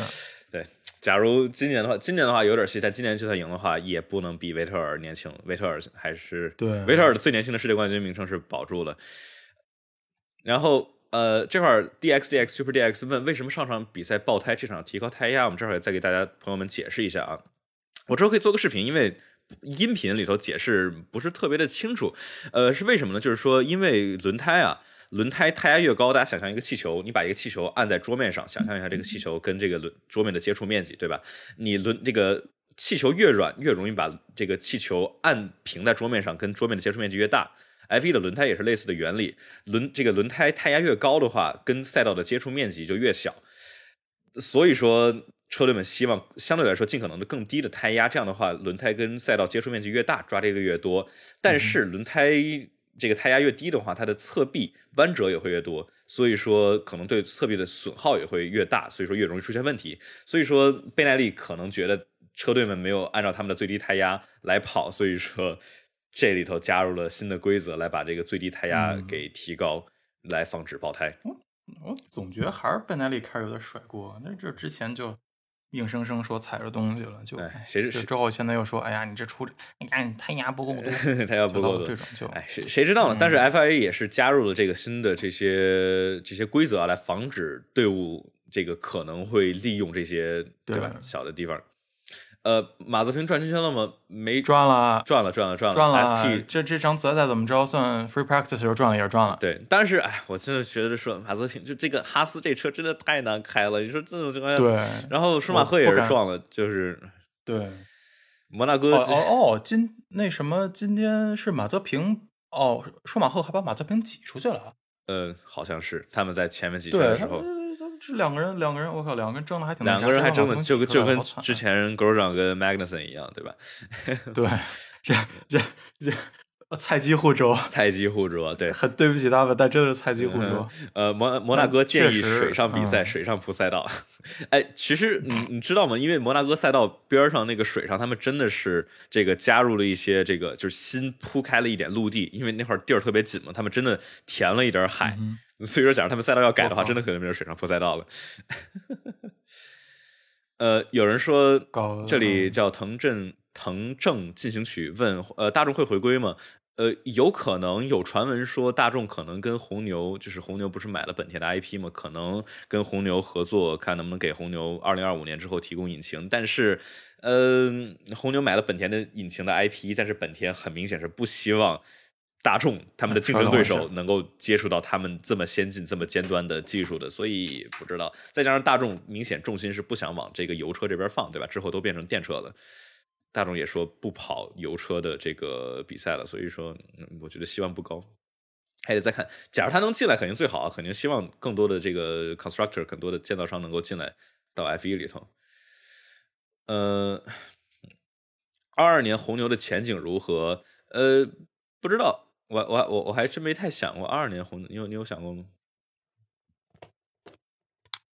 嗯哟，Hello，Sorry，嗯、o k 二二年前景的话，呃，首先是因为现在它这个叫什么？这个第二年就是，呃，从二二年开始啊，就是说他们的 CFD 的使用时间，其实现在也有会受限于去年就是今年的比赛的排名。所以，假如红牛是今年拿了第一的话，他们明年的 CFD 就是计算流体计算的计算机流体计算的时间就少了，可能会占一点劣势。然后引擎的话，假如本田是保持现在的趋势，然后二二年冻结引擎的话，其实我觉得引擎其实挺棒的，因为现在的本本田本田的引擎不比梅奔的差，所以红牛假如能够在新的规则里头能够跟梅奔差不多的话，其实二二年也有可能。看啊，还有什么？嗯，马丁的车能不能变好一些？其实我觉得马 AM 车现在其实确实稍差，但我觉得还可以了，因为其实这两年表现都不错。AM 的车就是在 overcut 这块儿特别牛逼。对，嗯就看着就是保胎还很厉害，就是对于胎的确实对于胎的这个 consumption 还还可以，还不错哎。嗯，对的对的，对，就我 AM 这真是，它旁边贴了一个那个 JCB，贴了一个拖拉机的标，它哎反而没有那么拖拉机了，就还挺好的，我觉得还挺好的，就确实确实肯定是还是跟那什么，就像跟地球组前几名还是有一定差距，这是无可厚非的。但是但是我觉得还可以了，因为毕竟 Racing Point 不是这种这种现在来说，钱还是钱还是个大问题。对，钱还是挺有问题的。以为是昨晚录播的吧？昨录播的时候有点有有点有有点晚，我们这块儿。呃，录播不太行，录播我录播可能就不用睡觉了，咱们。有疑问可以发弹。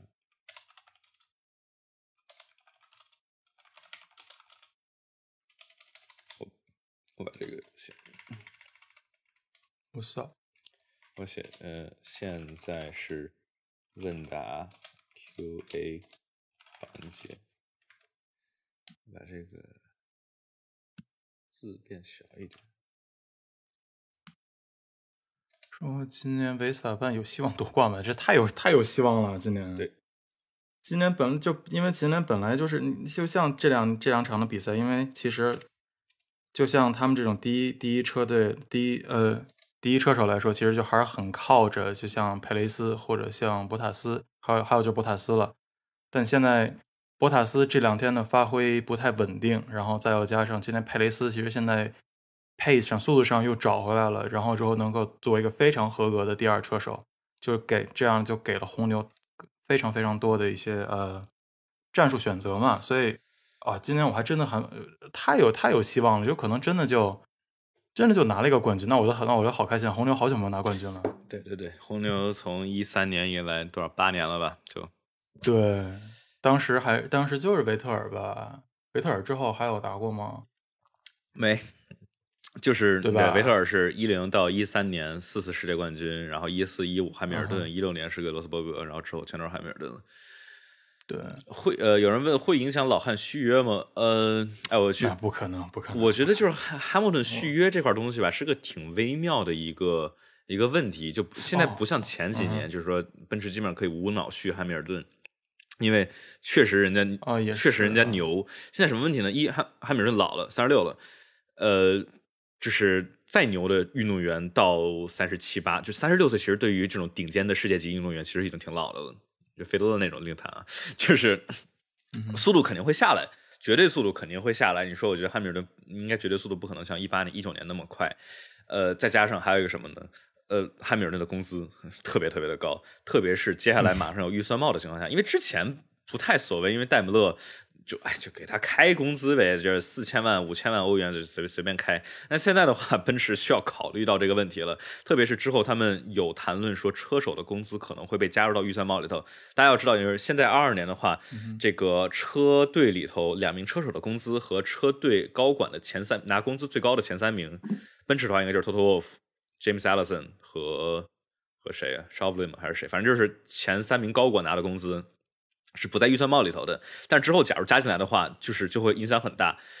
所以说，汉密尔顿这么多钱，对吧？现在基本上是奔梅奔一年四千万英镑、五千万英镑，还是相当烧钱的。假如拿拉塞尔进来的话，拉塞尔肯定不会要那么多钱，对？而且拉塞尔的话，他不不可能，没法要。因为拉塞尔没有太多筹码，他没有办法谈，他没有说，哎，你不要我的话，我去别的，别人都满了，对吧？红牛有维斯塔潘法拉利有勒克莱尔，你你不要我回对回回威廉姆斯啊，对，威廉姆斯你接着待着也能是这样对，所以说拉塞尔的话，他们被梅奔其实可以很低的压价格的，五五千万其实都可以。现在博塔斯应该是五千万，然后 Toto Wolff 据说也应该是五千万的这个工资，所以说你像五千万和不对，不是五千万，五百万，五百万，不是五千万，特洛夫和博拉斯是五百万，说错了，五千万有点牛逼了。五千万稍微有点那对，啥五百五五五五千万稍微有点啥五五 million 嘛，五百万欧元一年。所以说，五百万和四千万的对比还是差挺多的，特别是假如钱，呃，戴姆勒之前也表示了，希望奔驰的这个车队能够自给自足，而不是需要戴姆勒大批的往这儿投钱。所以说，我觉得这是会影响汉密尔汉密尔顿续约的。呃，我觉得明年应该还是汉密尔顿，明年我觉得很大的可能应该是汉密尔顿和拉塞尔，但是也不确定。先看吧，看看明年咱们买的奔驰涨不涨价，看明年的 C 级涨不涨价了。对对对，要加价的话，那就很有可能了。嗯，然后这块儿呃，再来五十个涨停回本，说佩大师排位不用多强，车车好车赛怎么都能跟进。佩大师，比如今天的发挥很大的需要什么呢？需要地球组，也就是 midfield 离前面火星组不会不能太近，因为离得太近，因为他离韦斯塔潘还是差了接近半秒呢。假如他就假如后面的车离得近了的话，他一下子被拉到第六、第七了。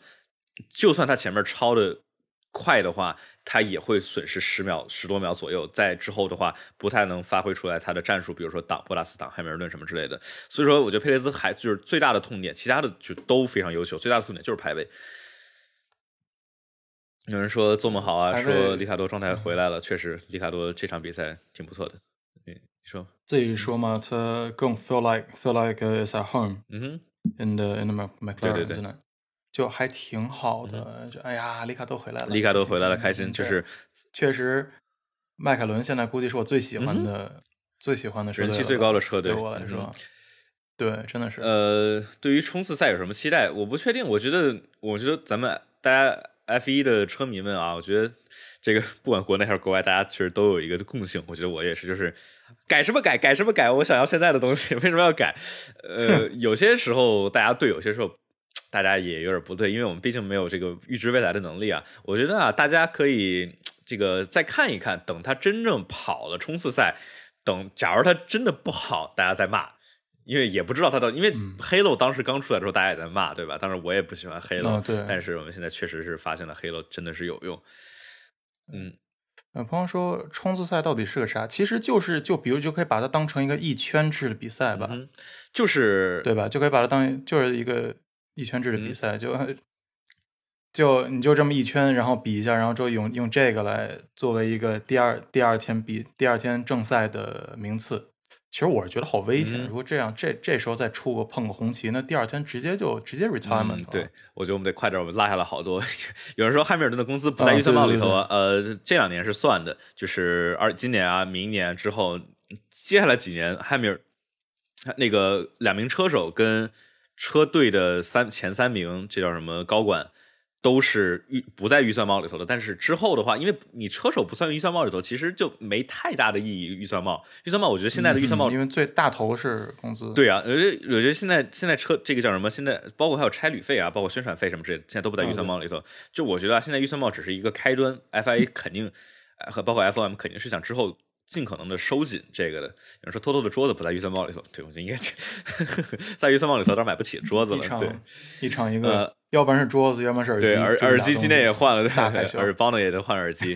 拉塞尔的 PPT，对，拉塞尔的 PPT 能力，看看能够能不能够这个说服。对，呃，佩大师只要能在前排发车，对，佩大师只要在发车的时候，佩大师只要能在前四就完成任务。他的前四，然后就然后就只要只要跟只要跟后面拉开点距离，然后就疯狂保疯狂保胎就行了，保胎就跟今天似的。对，明年呃汉密尔顿带一年六三，大家一定要知道，呃绝对不会存在汉密尔顿带一年拉塞尔的 F 一车手这帮人，对吧？他们的竞争心理绝对不可能出现谁带谁，肯定都是一来就拉塞尔，拉塞尔肯定想。拉塞尔的首要任务就是说，我要打败七次世界冠军或者八次世界冠军汉密尔顿，来证明我在车队里的地位。就是肯定都贼凶，对吧？这帮人都贼凶。哎，除非除非就是像 Kimi 那种，Kimi 可能真没有那啥，就就去就去这种中游车队，中游小透明一点。毕竟老，然后之后那个，毕竟老了。就是当然还有一种什么情况呢？就是拉塞尔太慢了。就是我不觉得拉塞尔会慢，我觉得拉塞尔的话，他在去年这个 Sakir 大奖赛里头能证明自己，对吧？速度是绝对在那儿的。绝对的竞争力，对，但不可能慢。当然，就是假如什么情况下会出现竞争力没那么强呢？呃，一个人太快，就跟现在加斯利跟这个小田似的，两个人差太多了，所以也不太出现什么竞争。竞争激烈全都是两个人离得很近的。嗯，这这确实是。那那个说聊聊加大师。哎呀，加大师其实，哎呦，今哦，今天忘记聊加大师了。哎呀，对，算了，我觉得，我觉得怎么着加进去？算了算了，我我我觉得吧，就是咱们每场比赛就每肯定会有点漏的。我觉得咱们现在的 flow 就还可以，我们可以在 post show 里头就是聊一聊这种不按照规章的聊一聊。我们加大师的话非常漂亮，加大师基本上变成红牛的三号车手，对吧？就是，嗯，呃，那加大师表现太好了，这两天每每场都是。对，是的，是的，加大师非常非常的漂亮。车手的薪水比研发费用还高吗？现在呃，车队们明年来算的话，今年应该也算预算帽的话，车队研发是一百七十五 million，就是一点七五个亿。然后车肯定肯定还是研发会多一点。我我们按照以 million 为单位吧，那一点几就不好算。就比如说呃，车车车队研发性能方向是一百七十五 million，然后车手工资的话，最高最高的话，汉密尔顿四十个 million。然后一般来说，车手们差不多是五个 million 左右，博塔斯啊这种，然后这大车队啊，然后比如说呃勒克莱尔是九，勒克莱尔和维斯塔潘两个人工资其实都挺低的，其实挺好玩的，可能是他们可能跟这个成绩相关的这种业绩奖有关系吧，他们的基础工资不是特别高，都是九 million 左右，然后稍微低一点的话一两 million，然后后面那些小的车队啊，可能是五百 k。左右，所以说车手薪水应该没有研发高，但是还是占了，就特别是这种牛逼的车手，汉密尔顿啊，或者维特尔啊，或者说之前里卡多去雷诺啊，这种几十几十 million，对吧？几千万几千万的，就就还是还是挺多的，对吧？你说你你那个里卡多或者汉密尔顿的这一个工资，你能研发多少个新的前翼，对吧？研发多少个新的地板呢？嗯，确实是。呃，我看啊，嗯只有互相厮杀。对的，有人说这个这是 auspicious cat，说四四和六三会双退。对，我觉得假如他们真的是这样的话，托托沃夫必须得吸取之前跟罗斯伯格、汉密尔顿之间的经验教训，对吧？假如后面车队跟得紧的话，就伤不起，没法不能够这个让两个车手互相缠斗，看他怎么能够争吧，怎么能够协调两个车手吧，这太难了。这个叫什么？当时罗斯伯格跟汉密尔顿那么那么激烈的缠斗，还能够奔驰稳稳拿第一，就是因为当时奔驰火星车太牛了，就跟别的车队拉太多了。有人说吴亦凡的车技比泽平好，这也瞎扯了。虽然我不喜欢泽平，但是泽平至少也是世界上最牛的，不是？呃，现在在 F 一啊，F 一跟 GT 四还是有区别，区别还有点大的。怎么说？这差太大了。怎么说呢？F 一里头最最最最最最菜的车手，我们说现现代 F 一啊，在之前的 F 一不说，现代 F 一里头最菜的车手，也是秒杀世界上百分之九十五九九十八的职业车手，对吧？秒杀，就是大家就是我们对于我们这种叫什么呃沙发 couch，就是这个沙发上的观赛人们啊，我们这种不在业界中业在业界内的，可能不太容易去理解 F 一车这帮车手们他们的技术有多么的牛，就是就算是在职业的说职业车手里头，他们有多么的牛。所以说，所以所以所以说所以说泽平大家都不喜欢他，在 F 一里头确实是菜。泽平基本上是现在 F 一头二十车手里头最菜的，就没啥可可说的。但是就算是 F 一头最菜的，也是随便吊打，随便吊打下面的。对，因为确实就像吴亦凡这种，他毕竟还是确实以是以爱好为主，而且也不是像肯定泽平家里那么有钱的话，肯定是从小就开始只专注于赛车，把赛车作为一个主要的、主要的一个呃事业走向吧。但是像对事业，然后然后吴亦凡是开心快乐，但他吴亦凡挺快的，吴吴亦凡挺快的，我觉得就是实打实的，不是说什么作秀什么这，确实挺快的。对对对对对，我这以前哎以前哎吴亦凡，但我现在哎吴亦凡还不错，哎可以，确实开的不错。就从整个来说，对不错，但是哎不能真的不能不能，就 F 一跟其他东西还是就不在一个 league 上面。说说一句可能大家可能有点争议的，我不知道有没有争议啊？我觉得泽平会比周冠宇强。你说就算就是看去年 F 二的比赛里头，泽平确实。比周冠宇强啊，毕竟泽平也是第三吧？对，而且泽平，而且泽平，泽平是刚来，周冠宇都第二年了。对，所以说，就特别是这种这个 F 二里头的留级生啊，或者说多跑的优势是非常大的。特别是今年，你说周冠宇都第三年了，你还没能拿出碾压性的优势来，其实已经能足够说明问题了。哎，我真的觉得非常可惜，就是哎，你说中国是。还得过多久才有可能出周冠宇这么样的一个人？周冠宇真的是是有史以来中国车手里头离 F 一最近的一名车手了，但是还有差距，就是天赋，就是就是天赋，没办法。不是说红牛签了一个小卡丁车手中 还是没奔？那就十三岁了，那咱们就等吧，还还还得再等。呃，头都掉光了，不一定那啥呢？对，呃，汉密尔有没有可能不主动要求高薪资留在围场？嗯。也有可能，但我觉得奔驰需要为他们之后去考虑，因为假如汉密尔顿走了，我觉得博塔斯不没有能够做一号车手，就是我觉得奔驰不可能把他们的希望交给博塔斯作为一号车手，所以说拉塞尔就是我们今年也看到了，就是说车手换车队其实影响还是挺大的。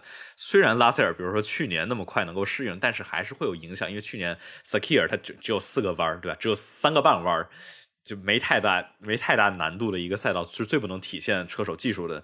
你看今年换车队这些牛的车手，对吧？维特尔、塞恩斯这些换车队都花了好，佩雷兹也是花花好长时间适应。所以说，假如这个这个叫什么拉塞尔直接换过来的话，肯定也至少需要几场比赛来去适应。所以说，我觉得梅奔需要，比如说让拉塞尔，比如说在汉密尔顿边上。汉密尔顿还是作为稳稳当当一号车手，拉塞尔能够适应一年，然后才能够，比如说之后汉密尔顿退了，拉塞尔能够更更好的去当一号车手。有传闻说老汉同意降薪，但是夺冠奖金加。加倍来着，嗯，确实好像是听说是这样的，对，就反正就是说，奔驰大家也能通过这些传闻能看出来，奔驰没有那么乐意给汉密尔顿那么多钱了，也有可能，比如说之后的这些经济模式可能会变，比如说让这些呃 F1 车手们更多的去接个人的赞助商啊，然后比如说给他们的肖像权，因为现在是肖像权跟他们车队啊跟 F1 是绑定的比较紧的，可能更开放，让他们自己去拉赞助什么之类的，这样的话车队不用太出钱，能够看见泽平在戏，哇，那你说。车车就好花了呀！以后以后他们就不会赛服就变得很花，我觉得 已经挺花了。对，哦，有对。之前我在专站看一个好玩，说那个法拉利没有 Mission Winnow 在这个车车上，然后瞬间就慢了。哦，我，但是我真的好讨厌那个 Mission Winnow 那个那个，我我虽然说不是说是因为红配绿，但是它为什么要红配荧光绿？你红配绿我都算就，因为我这毕竟这个苏格兰，我这我还能看习惯那种，我觉得那种淡一点的颜色 OK 没有问题，但是。为什么？为什么是为什么是那种亮绿色？我真的看的不法拉利车变好看了，但是车性能变垃圾了。有人说能看见那个藤藤正进行曲说能看见泽平细微的进步。哎，我真的就是挺为舒马赫和泽平这么可惜的，就是两名新的车手，车对车实在是车太差了。就是他这种其实对于他自己本身的进步也是一个很大的问题，因为这第一年你就一个车，你天天去那里边转圈去了。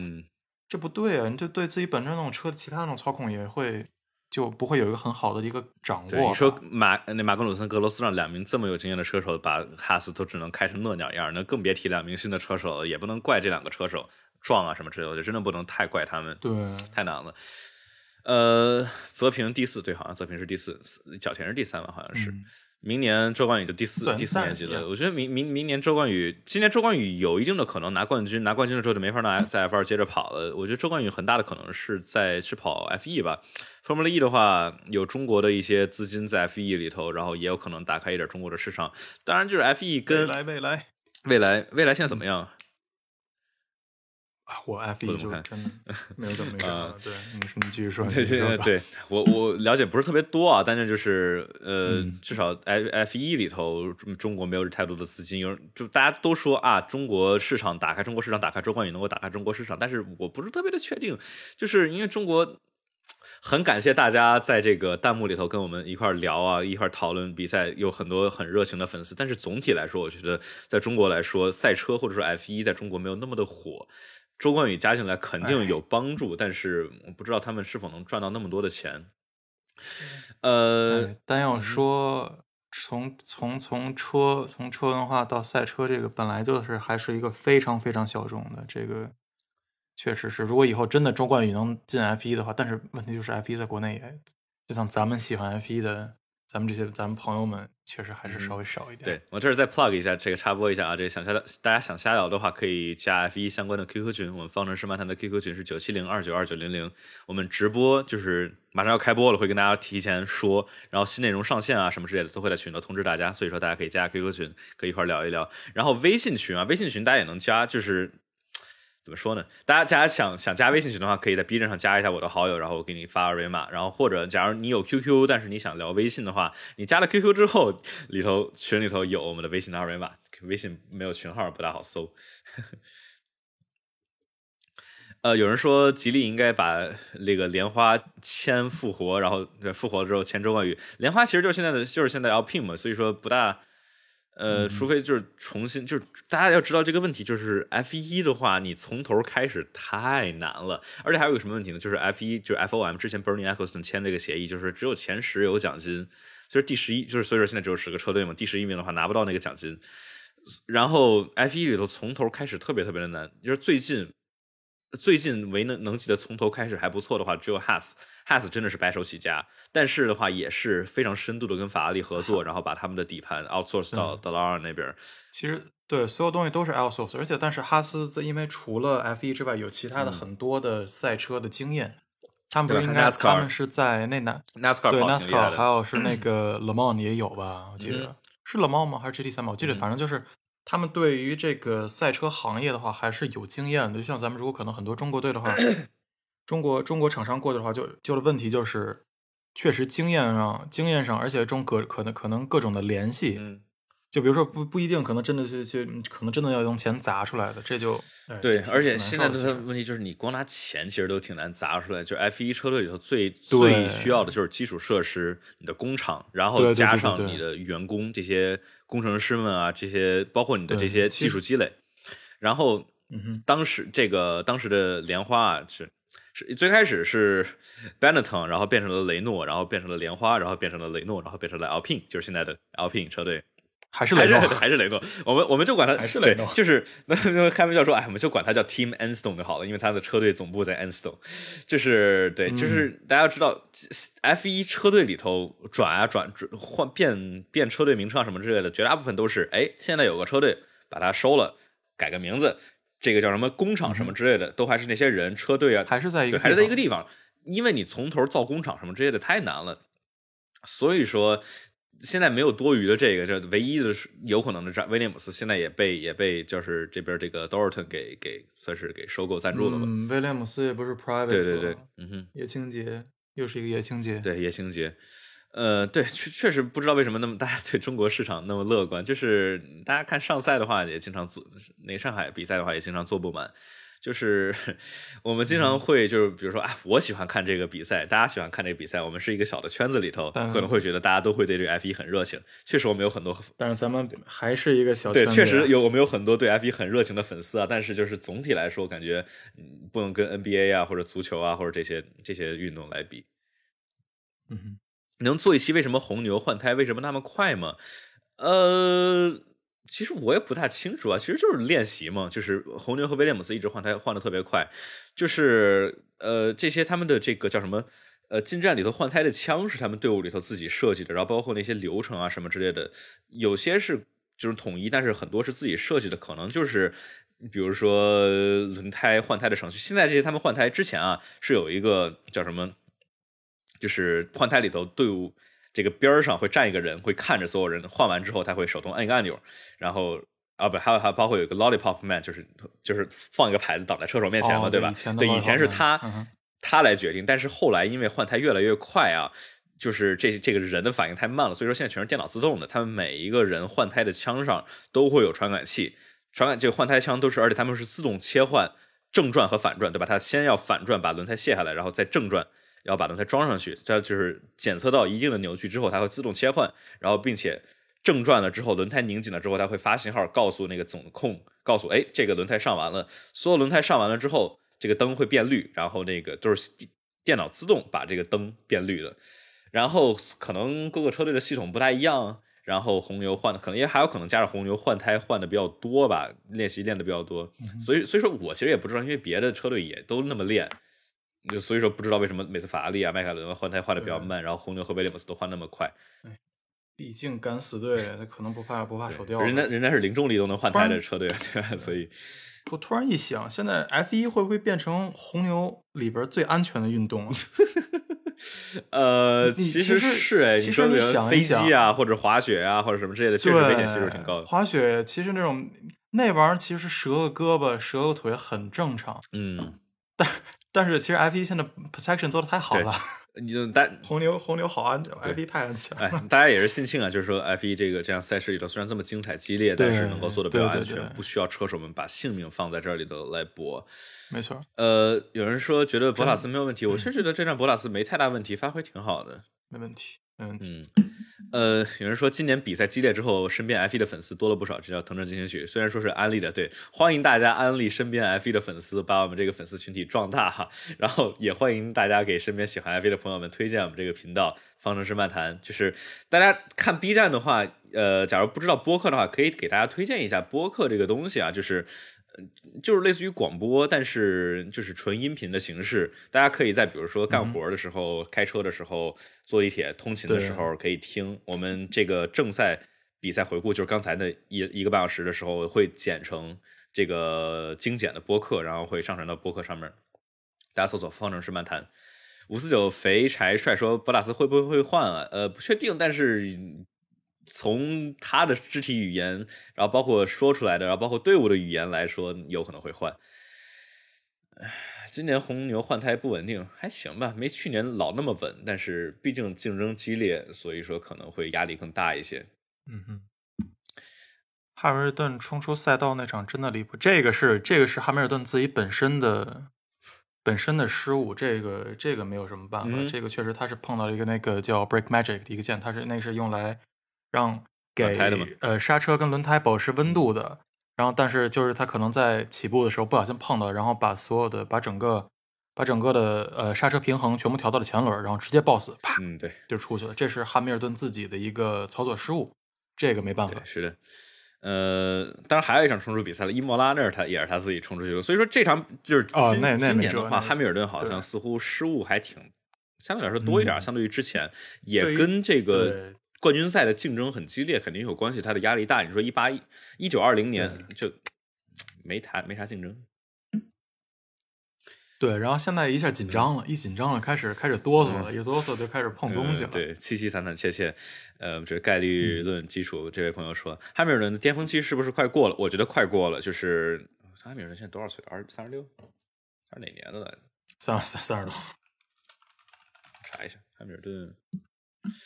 呃，三十六岁了，对嗯，三十六岁，要说运动员的话，巅峰期其实已经差不多到头了。特别是 F 一，他们之前老老经常有人说嘛，你生了一个孩子，你的排位圈速会慢慢零点三秒，就是而且那 K 那哦，Kimi。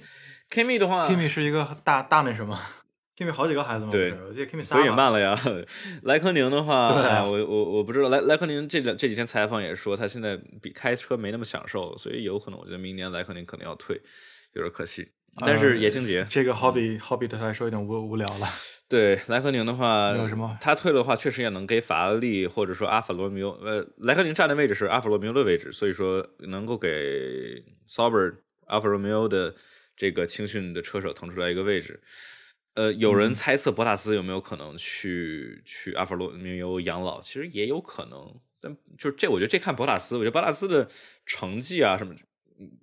F 一里头整个围场里头，对于博塔斯的评价似乎没那么高，但我觉得这这还可以吧，就算一个排位速度特别快，优点缺点都挺明显的一个车手。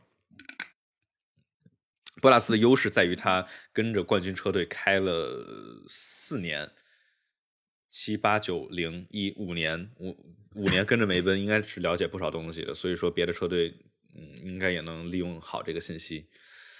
呃，博拉斯这是什么？呃，博拉斯赛后 Team Radio 懒得回复车队了，对，但不是之前汉密尔顿也是也是那儿在那儿静默静默了好久，但就其实我觉得这个的大问题不是车手车手不说话，而是 Team Radio 那边 engineer 不说话。他不说他不拉这斯也 engineer 的那种那种 dead silence 就很可怕，就没有一个，因为确实是没有一个 apology，然后就没有一个没有一个道歉，就像因为他跟他跟汉密尔顿说、I'm sorry，it's on us，对吧？嗯就说这个是他们说啊，这个是他们本身战略战略出问题了。嗯但是之后那个，但是之后工程之后就这是在说，就是说咱们比赛结束之后，比赛结束之后，然后他就也没有像博塔斯有什么这种哎说不不用说你不用说道歉，你也可以稍微说一下什么，但是不行，嗯就就就确实说的不多。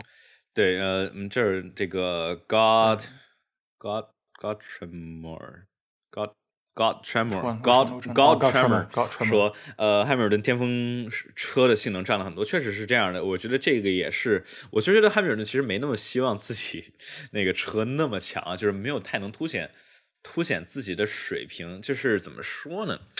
就是 F 一啊，这个这个赛事一直评判车手总是离不开跟车的性能。你说舒马赫七次世界冠军里头，零零年到零零四年，那不也都是车基本上火星车吗？那个时候舒马赫其实也过了他的巅峰期了，对吧？当时巅，我觉得舒马赫最巅峰的时候是在他九五到九九年那几年，那是他最牛的时段。但是那几年其实也就拿了，也就九五年拿，Bennett 拿了一次世界冠军，九四年当然也强啊。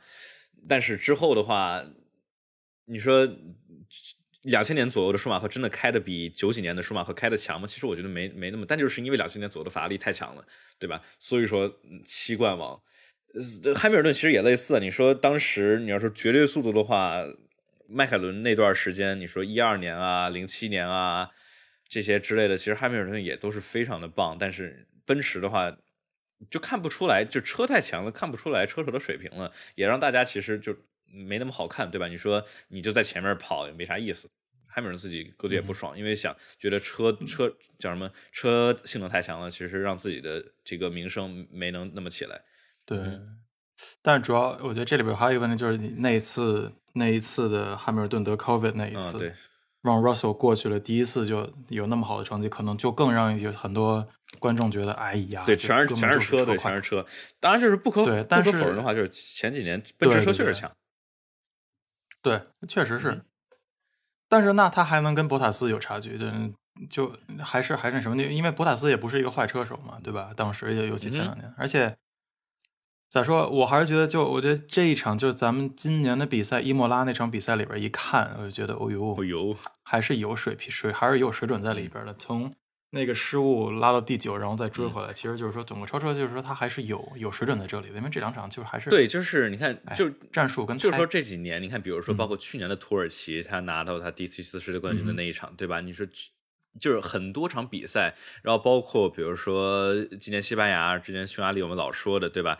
一场一圈一圈的排位圈能去追上维斯塔潘，而且我们都知道博塔斯不是一一 不是一名烂的车手，对吧？但是跟博拉斯一比，汉密尔顿就是能够显得如此的优秀，也是一定程程度上的说明问题，就是说博汉密尔顿肯定是就大为什么奔驰要花这么多钱签他，肯定是有原因的。但就是对，嗯 我们来很称职了，博拉斯。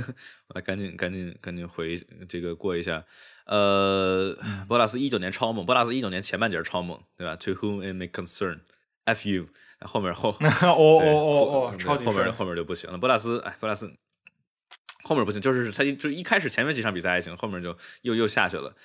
人说汉书第一就是火星，说潘子第一就是实力强，这哎就就是回到刚才我们说这问题，就是说你评论车手你很难跟不能车对不对？今年不能把两个东西分开说，今真的不能把今年的话，我觉得你觉得叫什么车是不是差不多？今年我觉得，对，我觉得今年的话，红牛梅奔的话，车是基本不相上下的，两个车都有各自的优势，对吧？奔驰的话，对于轮胎的保护性能更好，然后。呃，这个红牛的话，可能绝对速度更快，更好暖胎，但就是两个车基本倒差不太多，这就是我觉得就看车手了。有人说莱克宁是不是退役之后可以开安全车？这有点大材小用了，我觉得，我觉得他不一定。莱克宁他喜欢比赛，他不一定喜欢在前面开安全车。就是现在 Bernie Maylander 这个安全车车手啊，其实也之前也是 GT 的这个赛车的车手，但是。那那开着还是还是有差距的，对我莱克宁他有有不知道他有没有可能，比如说去当个车队的 team principal 或者当个车队管理或者啥的，其实可以。哦哦，今天是今天是今天特殊今天回来吗？还是 Alpine L Alpine 今天那个 Alan Prost 回来了？Alan Prost 他不一直他不是他不是经常经常跟着吗？我记得 Prost 就就很可爱，我好久没有好久没有看到那个 Alan Pro Alan Alan Prost 大大大弯鼻子的样子了。哎呦 Prost Prost 是他们那个是是是雷诺或者 Alpine 的 special advisor，对对对对啊，就像就像那个谁一样嘛。哎呦，嗯呃呃呃呃，老大嘛，你说我现在有点。对对对，我现在有点 Lauda 是是没把唠叨是什么什么什么什么什么 chairman，不太一样，但我觉得差不多，都是作为有经验的车手。但 Lauda，我觉得 Lauda 的那个在梅奔 F F 一车队里头的位置更多一点，他上手更多一点。嗯，对。有人说，呃，对那个概率论基础这朋友说，工程师这这就是相当于博拉斯这抱怨啊，Why the fuck no one listen to me，对吧？然后对奔驰那个工程师说，嗯，press someone。就贝德斯也一停啊，你抱怨个啥？但是哎，去怎么说呢？确实是两个奔驰的车手都在抱怨说奔那个对我们不听他的。但是确实博塔斯那么早进站，跟他自己把这个轮胎呃爆死，然后 flat spot 也有一定的关系，所以说也不是完全的 justify。对，今天红牛没奔失误都不少，这样才好看啊！就是假如之前都是奔驰一直在前面跑，然后没人跟得上的话，就当然不失误了，人家就轻轻松松，对吧？就轻轻松松的往去。所以说今年的话，红牛、梅奔都在互相激烈的竞争，都是去推到极限，所以失误不少。所以说好看。对，今年这个 Hamilton 失误更多一点，相对于维斯塔潘来说。当然今天的话，维维斯塔潘之之前的话，要说唯一的一个失误，可能只是说巴林的话，他让车，这不是就是他这个叫什么出了赛道超汉密尔顿，然后之后让车没在一个阴的阴间的让车地方让车啊。但是就是说之后的话，维维 斯塔潘一直是没啥失误。当然。今天算是好久为萨潘第一个失误，就是第二号弯的时候不小心冲出了赛道。对，汉密尔顿运气好的一笔，确实好的一笔。但是，呃，比如说阿塞拜疆的话，汉密尔顿不小心碰到了那个按钮，算运气好还是个人失误呢？其实都可以算。维萨潘运气确实没那么好，维萨潘对吧？本来第一稳稳第一，结果啪叽出。太倒霉了，这是对，这太倒霉了。呃呃呃呃，对，维萨潘的排位赛那圈真的是非常非常的漂亮。就是博拉斯啊，博博拉斯说过好几个那个那个 To who it may concern，他第一次说是一九年的澳大利亚站，对吧？他一八一八年年末，好多那个好多人在吐槽说啊，博拉斯不不行不行不行不行不行。博拉斯，我觉得其实博拉斯你就应该学维特尔，甭看社交网站，博拉斯是我觉得他是属于那种容易让这些。格罗斯让也是，你能看见有时候格罗斯让跟在社交网上跟别人吵架，就是他这些车手啊，毕竟他们也是人，他们也会有情感，他们老看这些会让他们心里一直在想着。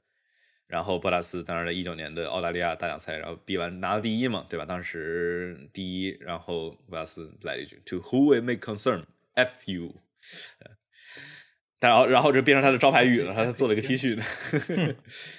红牛梅奔真实性要看二号车手的圈速，所以确实是这样的，他们的得需要二号车手来来叫什么，就是来帮助他们的战术嘛，对吧？这二号车手不在的话，就是另外有两辆车的队伍就能够能够很好的去各种玩战术。勒克莱尔整体法拉利都不咋地。嗯，法拉利今天不行。对，迈凯伦今天五六，对啊，今天迈凯伦五六相当可。对，迈凯伦回来了。迈克伦，迈克伦又又开始又回来了。然后法国站最佳车手是是维斯塔潘，但我其实我是觉得是要我，我肯定会投给里卡多。对，要我今天太哎，我我我每次要投这个 Drivers Day，我都特别纠结，哎，有好几个人都特别喜欢。对。主要就是他，而且他就给你投，然后之后他不给你画面，我也不知道我在投啥。你给我一个让我看，你让我看一个旁边那个旁边的那个 standing standing 在变的，我也不知道他到底干了啥。就是的，嗯，而且而且他们好像说 drivers 在那个那个投票好像提前关了，所以说他们就是到最后好像都不知道是是汉密尔顿到底有没有，不是维萨潘到底有没有超。应该是超了，因为汉维萨潘之后越来越多了，到到最后应该百分之二十九，调成百分之三十了。Godlike 说冻结引擎开发的红牛的。红牛能一直火星下去，引擎只是一部分，因为现在的话，引擎差不太多。梅奔和红牛，就是今天大家看红牛在直道上面速度有优势，其实还是跟他们用的低下压力尾翼尾翼有关系。奔驰用的是偏高下压力尾翼，所以说他们的引擎性能半斤八两吧。所以说二二年还真的就是得看他们的气动啊，别的东西设计怎么样啊，包括如何去应对十八寸轮胎。人说法拉利太扯，雷诺雷诺都干不过，对，确实有可能是叫什么？这个 新的轮胎规定和尾翼规定可能影响到法拉利了。呃，法拉利去年吹了一年的新引擎，实际上会不会是一八年？什么叫法拉利？哦，就换回那套，就是说所谓违规的那个引擎吗？还是哦，一二一法法拉利去年的引擎更法拉利去年的引擎还没一八年强呢，因为去年的话没学下压力，加上气动的研发应该是更快的。但是法拉利去年我记得好多场比赛里都跑的还没有一八年好。维斯塔潘年轻，维斯塔潘成熟了不少。呃，就是 Super DX 说，对，确实是这样的。维斯塔潘真的是维斯塔潘从就转折点就是在二零一八年的摩纳哥大奖赛，对吧？维斯塔潘 FP 三啪撞。维斯塔潘一八年前上半截就是各种撞，他感觉他每年每一场比赛都要跟别人碰两下，他不碰两下他不爽。但是他那个摩纳哥排位之后跟换了个人似的，然后就一下就变得特别稳重，就挺挺。怎么说呢？毕竟，毕竟十八岁、十九岁也正常。你说大家十八岁、十九岁的时候，能在这么肾上腺素爆棚的比赛里头，世界上最顶尖的运动里头，那么年轻，还还是需要学习一个。你说现在二十二岁了，也是稳重的、成熟稳重的许多。嗯，法拉利气动太超前，引擎跟不上，确实大概是这样的。呃，今年引擎还还恢复了一些了，诺里斯很给力，对第。呃，叫这是岑哥石头是吧？法国战士最佳车手，对，刚才 Hank 说了，呃，维斯塔潘三个石头，三个石头。呃，空洞是不会给造引擎的人准备的，对对对，Enzo Ferrari 的名言，结果二零一九年这个，对吧？呃，哎呀，围两个围场活宝干一起了，好多人说，哎，里卡多跟兰多在一块儿应该会搞笑了，不会，这两个。还是那句话，其实还好。对，还是那句话，F 一里头这帮人都是超级无敌有竞争心的车手们，他们各自在一块儿很乐很乐，但是在一块儿那都是对吧？为什么就里卡多叫 Honey Badger 不是白叫的对吧？然后 Lando 也不是纯来搞笑的，这两个都是极其有竞争。所以说去年那个诺里斯跟塞恩斯两个人关系那么好，其实也是挺相对来说比较少见的，在车队竞争那么激烈的情况下，两个人一直能保持很好的关系。但是，一到竞争世界冠军就都白搭，对吧？你说罗斯伯格跟汉密尔顿从小的朋友，一直开卡丁车，从起我直接玩对，直接玩炸，两个人变成最大的敌人了。嗯，呃，那种而且其实做的事情也真的，我我就觉得哇，好凶啊！这不应该俩俩哥们儿不应该搞这套啊。但是确实，塞恩斯跟雷卡多那么搞，确实也是。但是我觉得还是搞笑的，就是因为呢，因为我们确实能承认这这两个人确实很少见，但确实也是很好的哥们儿。但结果。在《Driving Survive》里面，真的把他们搞两个跟那个什么，跟两个人在那里里面一套，背面呃外面一套，里面一套一样。我觉得这啊，我真的我特别今年《Driving Survive》绝对特别精彩。我我特别讨厌去年的《Driving Survive》，硬是把 Lando 跟那个 Science 的这个关系就是这精彩，就是这么强行很难受，让我看的描述。对对对。你说冠宇还有机会吗？不大有机会。呃，维斯塔潘长开了，不能叫丑潘了。对，现在维斯塔潘，我觉得我觉得挺帅的呀。我觉得不能说 F 一里头这帮人都挺帅的。颜值最高是谁？颜值最高，莱克莱尔、塞恩斯。我觉得塞恩斯还好，塞恩斯浓，塞恩斯浓浓眉大眼的，就是挺，我觉得我觉得长长长得挺好的，长得有点可爱。呃，诺里斯长，诺里斯莱克莱尔确实是一个诺里斯，我觉得就还好。呃，诺里斯我觉得还好，长他很可爱，但是没有说不说帅。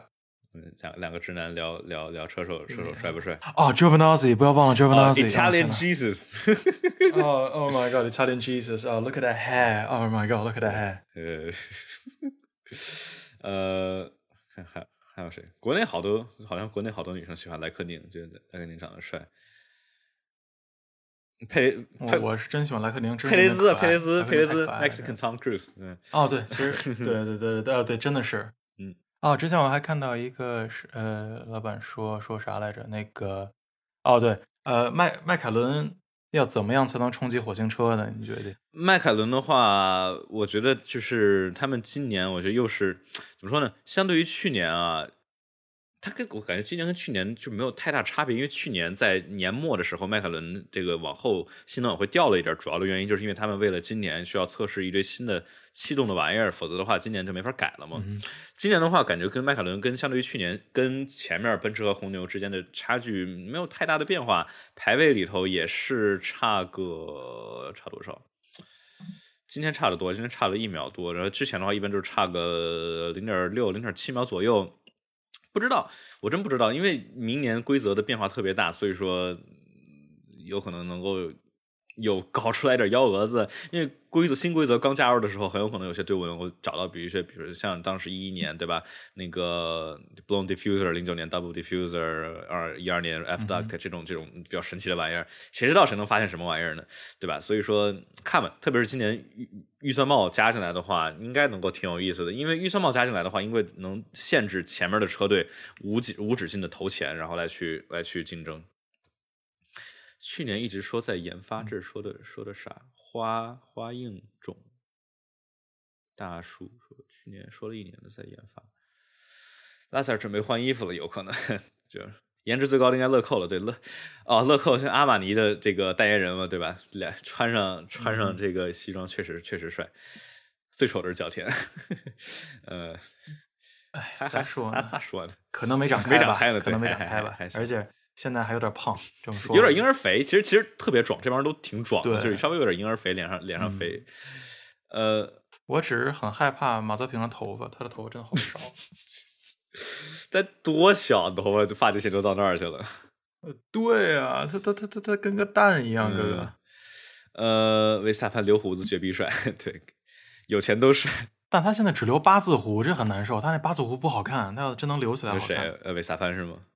呃，维斯塔潘，对我记得不是好，经常就是那么有一他个那个他 mustache，就是去年还是啥，他留了一个那个 beard，还还还还还挺好看的。现嗯，对，就就没剪，没留。对，对，有胡子的话能挡住很多，就觉得很那什么的 facial feature，这个很正常啊。这确而且棱角感会更像 David Coulthard 那样。对对对对对啊，五四九肥柴帅说 Kimi 可以代言梦龙，对，我们在，哎，下雨了，红旗子了，打开梦龙吃喽。呃，没有自己的引擎怎么冲击火星车？嗯，确实是这样的。其实最大的问题嘛，就是说在奔驰这 F 1里头的话，你没有自己的引擎的话，你会受限于你的引擎供应商。这当时 Matthew Carter 在他们采访里头也说，就是你能发挥多少取决于你的引擎供应商允许你给多少。所以说，你当时为什么之前那个迈凯伦能打败当时去年啊，那迈迈凯伦能打败雷诺，是大家很震惊，因为迈凯伦能打败自己的引擎供应商。嗯，客户车队对车后车队确实很难，像这个概率论技术说的，嗯，是去了上海站才知道 Kimi 影响力这么大，因因为跑了这么久了嘛，粉丝也挺多的，颜值颜值好。去年，哎，莱克宁，莱克宁这真是一个非常非常非常有意思的存在啊！就是说，论天赋的话，莱克宁绝对算是最顶尖的那几个。你想，就是特别是大家可能很多人都不知道，莱克宁当时刚进入到 F 1的时候，当时二十二岁吧，当时二十二岁进 F 1已经是就就就从来没听说过，对吧？这么年轻进 F 1而且还有一个什么呢？就是莱克宁他进 F 1之前，他没怎么比过赛。你看，比如说现在诺里斯十九岁进 F 1，大家觉得哦好年轻，但是诺里斯之前的什么 F 四、F 三卡丁车一直在比，一直在赢，对吧？诺里斯之前他能赢的基本全赢了，除了 F 二里头输给了呃，呃是输给了拉塞尔对，输给了拉塞尔拿第二嘛。但是当时莱克宁进来的时候，他就你看诺里斯比了至少一百一百七八十场，我记得当时有人统计进了 F 一，正常对吧？当时莱克宁进 F 一的时候二十二岁，从来没人听过，当时没人听过这么年轻进，而且当时莱克宁之前加上卡丁车，世界级比赛只只比过几十场，三四十场，所以说当时 Sauber 能够签下来莱克宁过来，就是特别特别的对赌了一大发。所以说莱克宁当时那么好的发挥，其实跟他天赋特别有关系。包括当时莱克宁的巅峰，对吧？我们到时候可以其实聊一期。这个车手的巅峰都在哪年？莱克宁的巅峰，我觉得绝逼是在零零四零二到零零三零四零五左右。零五的莱克宁，我觉得是最牛逼的。但是在迈凯伦，迈凯伦的车实在是拉垮，呃，坏就就做各种坏。对，对但没办法。莱克宁真正得冠军的零七年，其实一般吧，就还行，但就是一般吧。然后。后面零八年被马萨，对马萨都不如，然后之后被阿隆索教育了。一一二年在那个莲花车队还可以，但就是也就还行嘛。主要是拿钱多。当时我特别好玩，当时莱克宁在莲花车队那个签的协议是什么？他有个基础工资，然后呢，他拿一分一分的话是一百 K，跟莲花签车队签的一分一百 K 欧元。第一场比赛他就赢了。然后莲花车队就哭了，你知道？直接到现在，到现在莲花车队还欠着 Kimi 钱呢，只不过他没找他们要而已。工资没发，我靠，那真给那多工工资没发完，工资没发。当当时当时莲花车队都快被都快被搞搞破产了，真的是。小天比二位少爷都暴躁，二位少爷二位少爷特别脾气特别好，加拿大人毕竟是那个 Latifi 跟 Stroll。I'm sorry, I'm I'm sorry, sorry, sorry, sorry, sorry, sorry。对，帅有三年，但是确实角田不知道为什么这么凶，他好凶啊！就年轻暴躁呗，也也。我我我觉得也在看吧。当时维斯塔潘刚刚来的时候也年轻暴躁，区别就是维斯塔潘当时刚来的时候速就有速度，小田的话速度稍微差点。对，呃，撞车都撞车，但是主要是你有速度，你撞车车队就罢了罢了。你你速开得快，主要你让你开得慢，你撞车的话，车队可能会比较恼火。对他现在差距和那啥和差距跟 Gasly 跟加道什差太多，加道什让他太厉害了，然后就又又把角田衬的有点那啥，对，有点有点有点。加道是真的真真的牛逼。呃，不是说当年按分算钱，只是当时莲花跟跟 Kimi 签的那个合同是按分算钱。这个跟大家推荐一个有意思的，就是大家假如英文可以的话，可以大家英文听力可以的话，去听 Mist Apex 他们当时去采访，有一个很好多期节目叫 Journal of a F1 Boss，他们采访当时莲花车队的 CEO Matthew Carter，就当时管掌管 F1，就真的是深入 F1 工作的一名一呃员。员工嘛，算员工嘛。F 一车队的 CEO 啊，Matthew Carter，非常有意思的那里头的猛料啊，非常非常有意思。然后这就是当时他他聊的，就是莲花车队当时还拖欠了 Kimi 的工资。呃，小钱天天打 PS 五。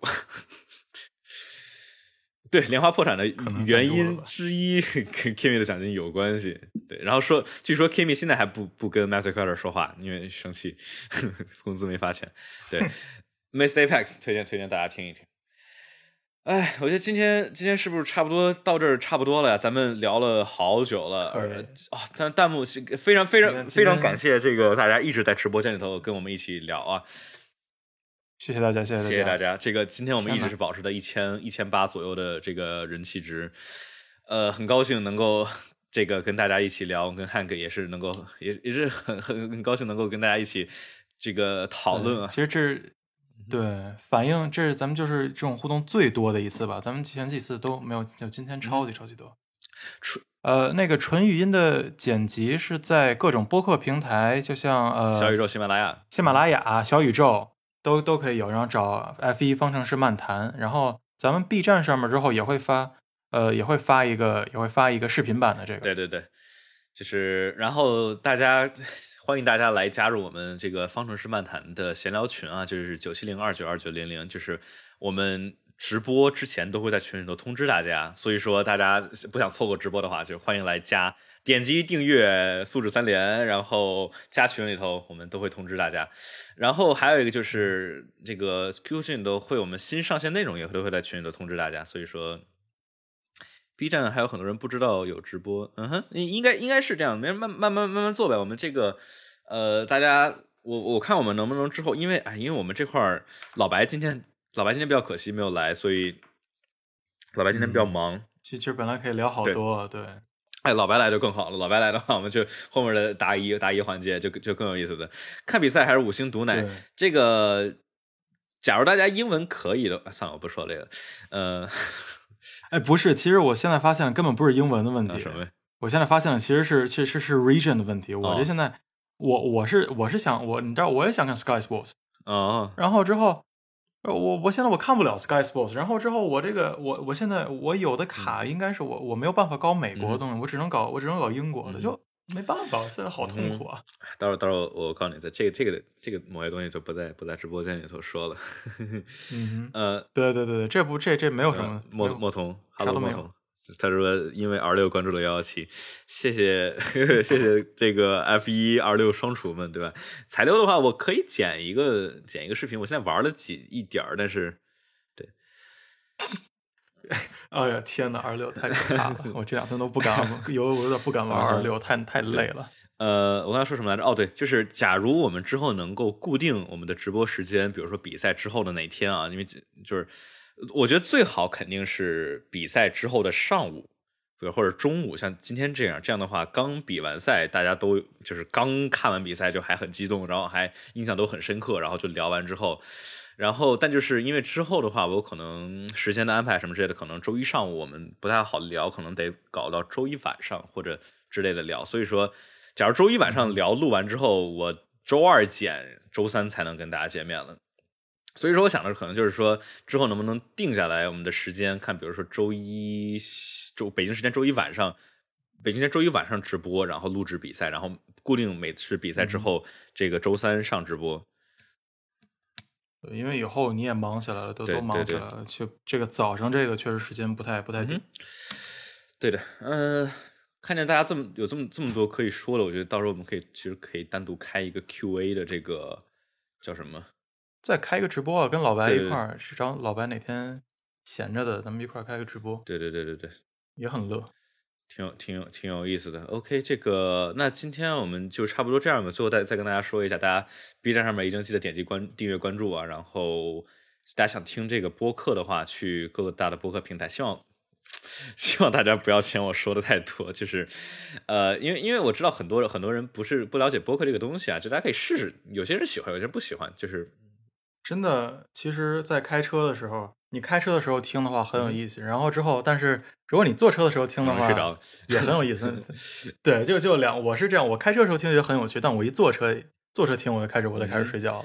这两个都，但是确实确实还是很有趣的。这个，因为毕竟不用不用你眼睛，不用你眼睛在就拿开或者拿开之后要需要需要去专门看这个小孩。对，播客其实其实就是网络电台嘛，就是就是。对对对，北京交通广播，广播幺零三点九 八七点六，对洗对我一般我一般是洗衣服洗碗啊，就就干活的时候拖地什么之类的。OK，那今天就就这样吧，这个大家。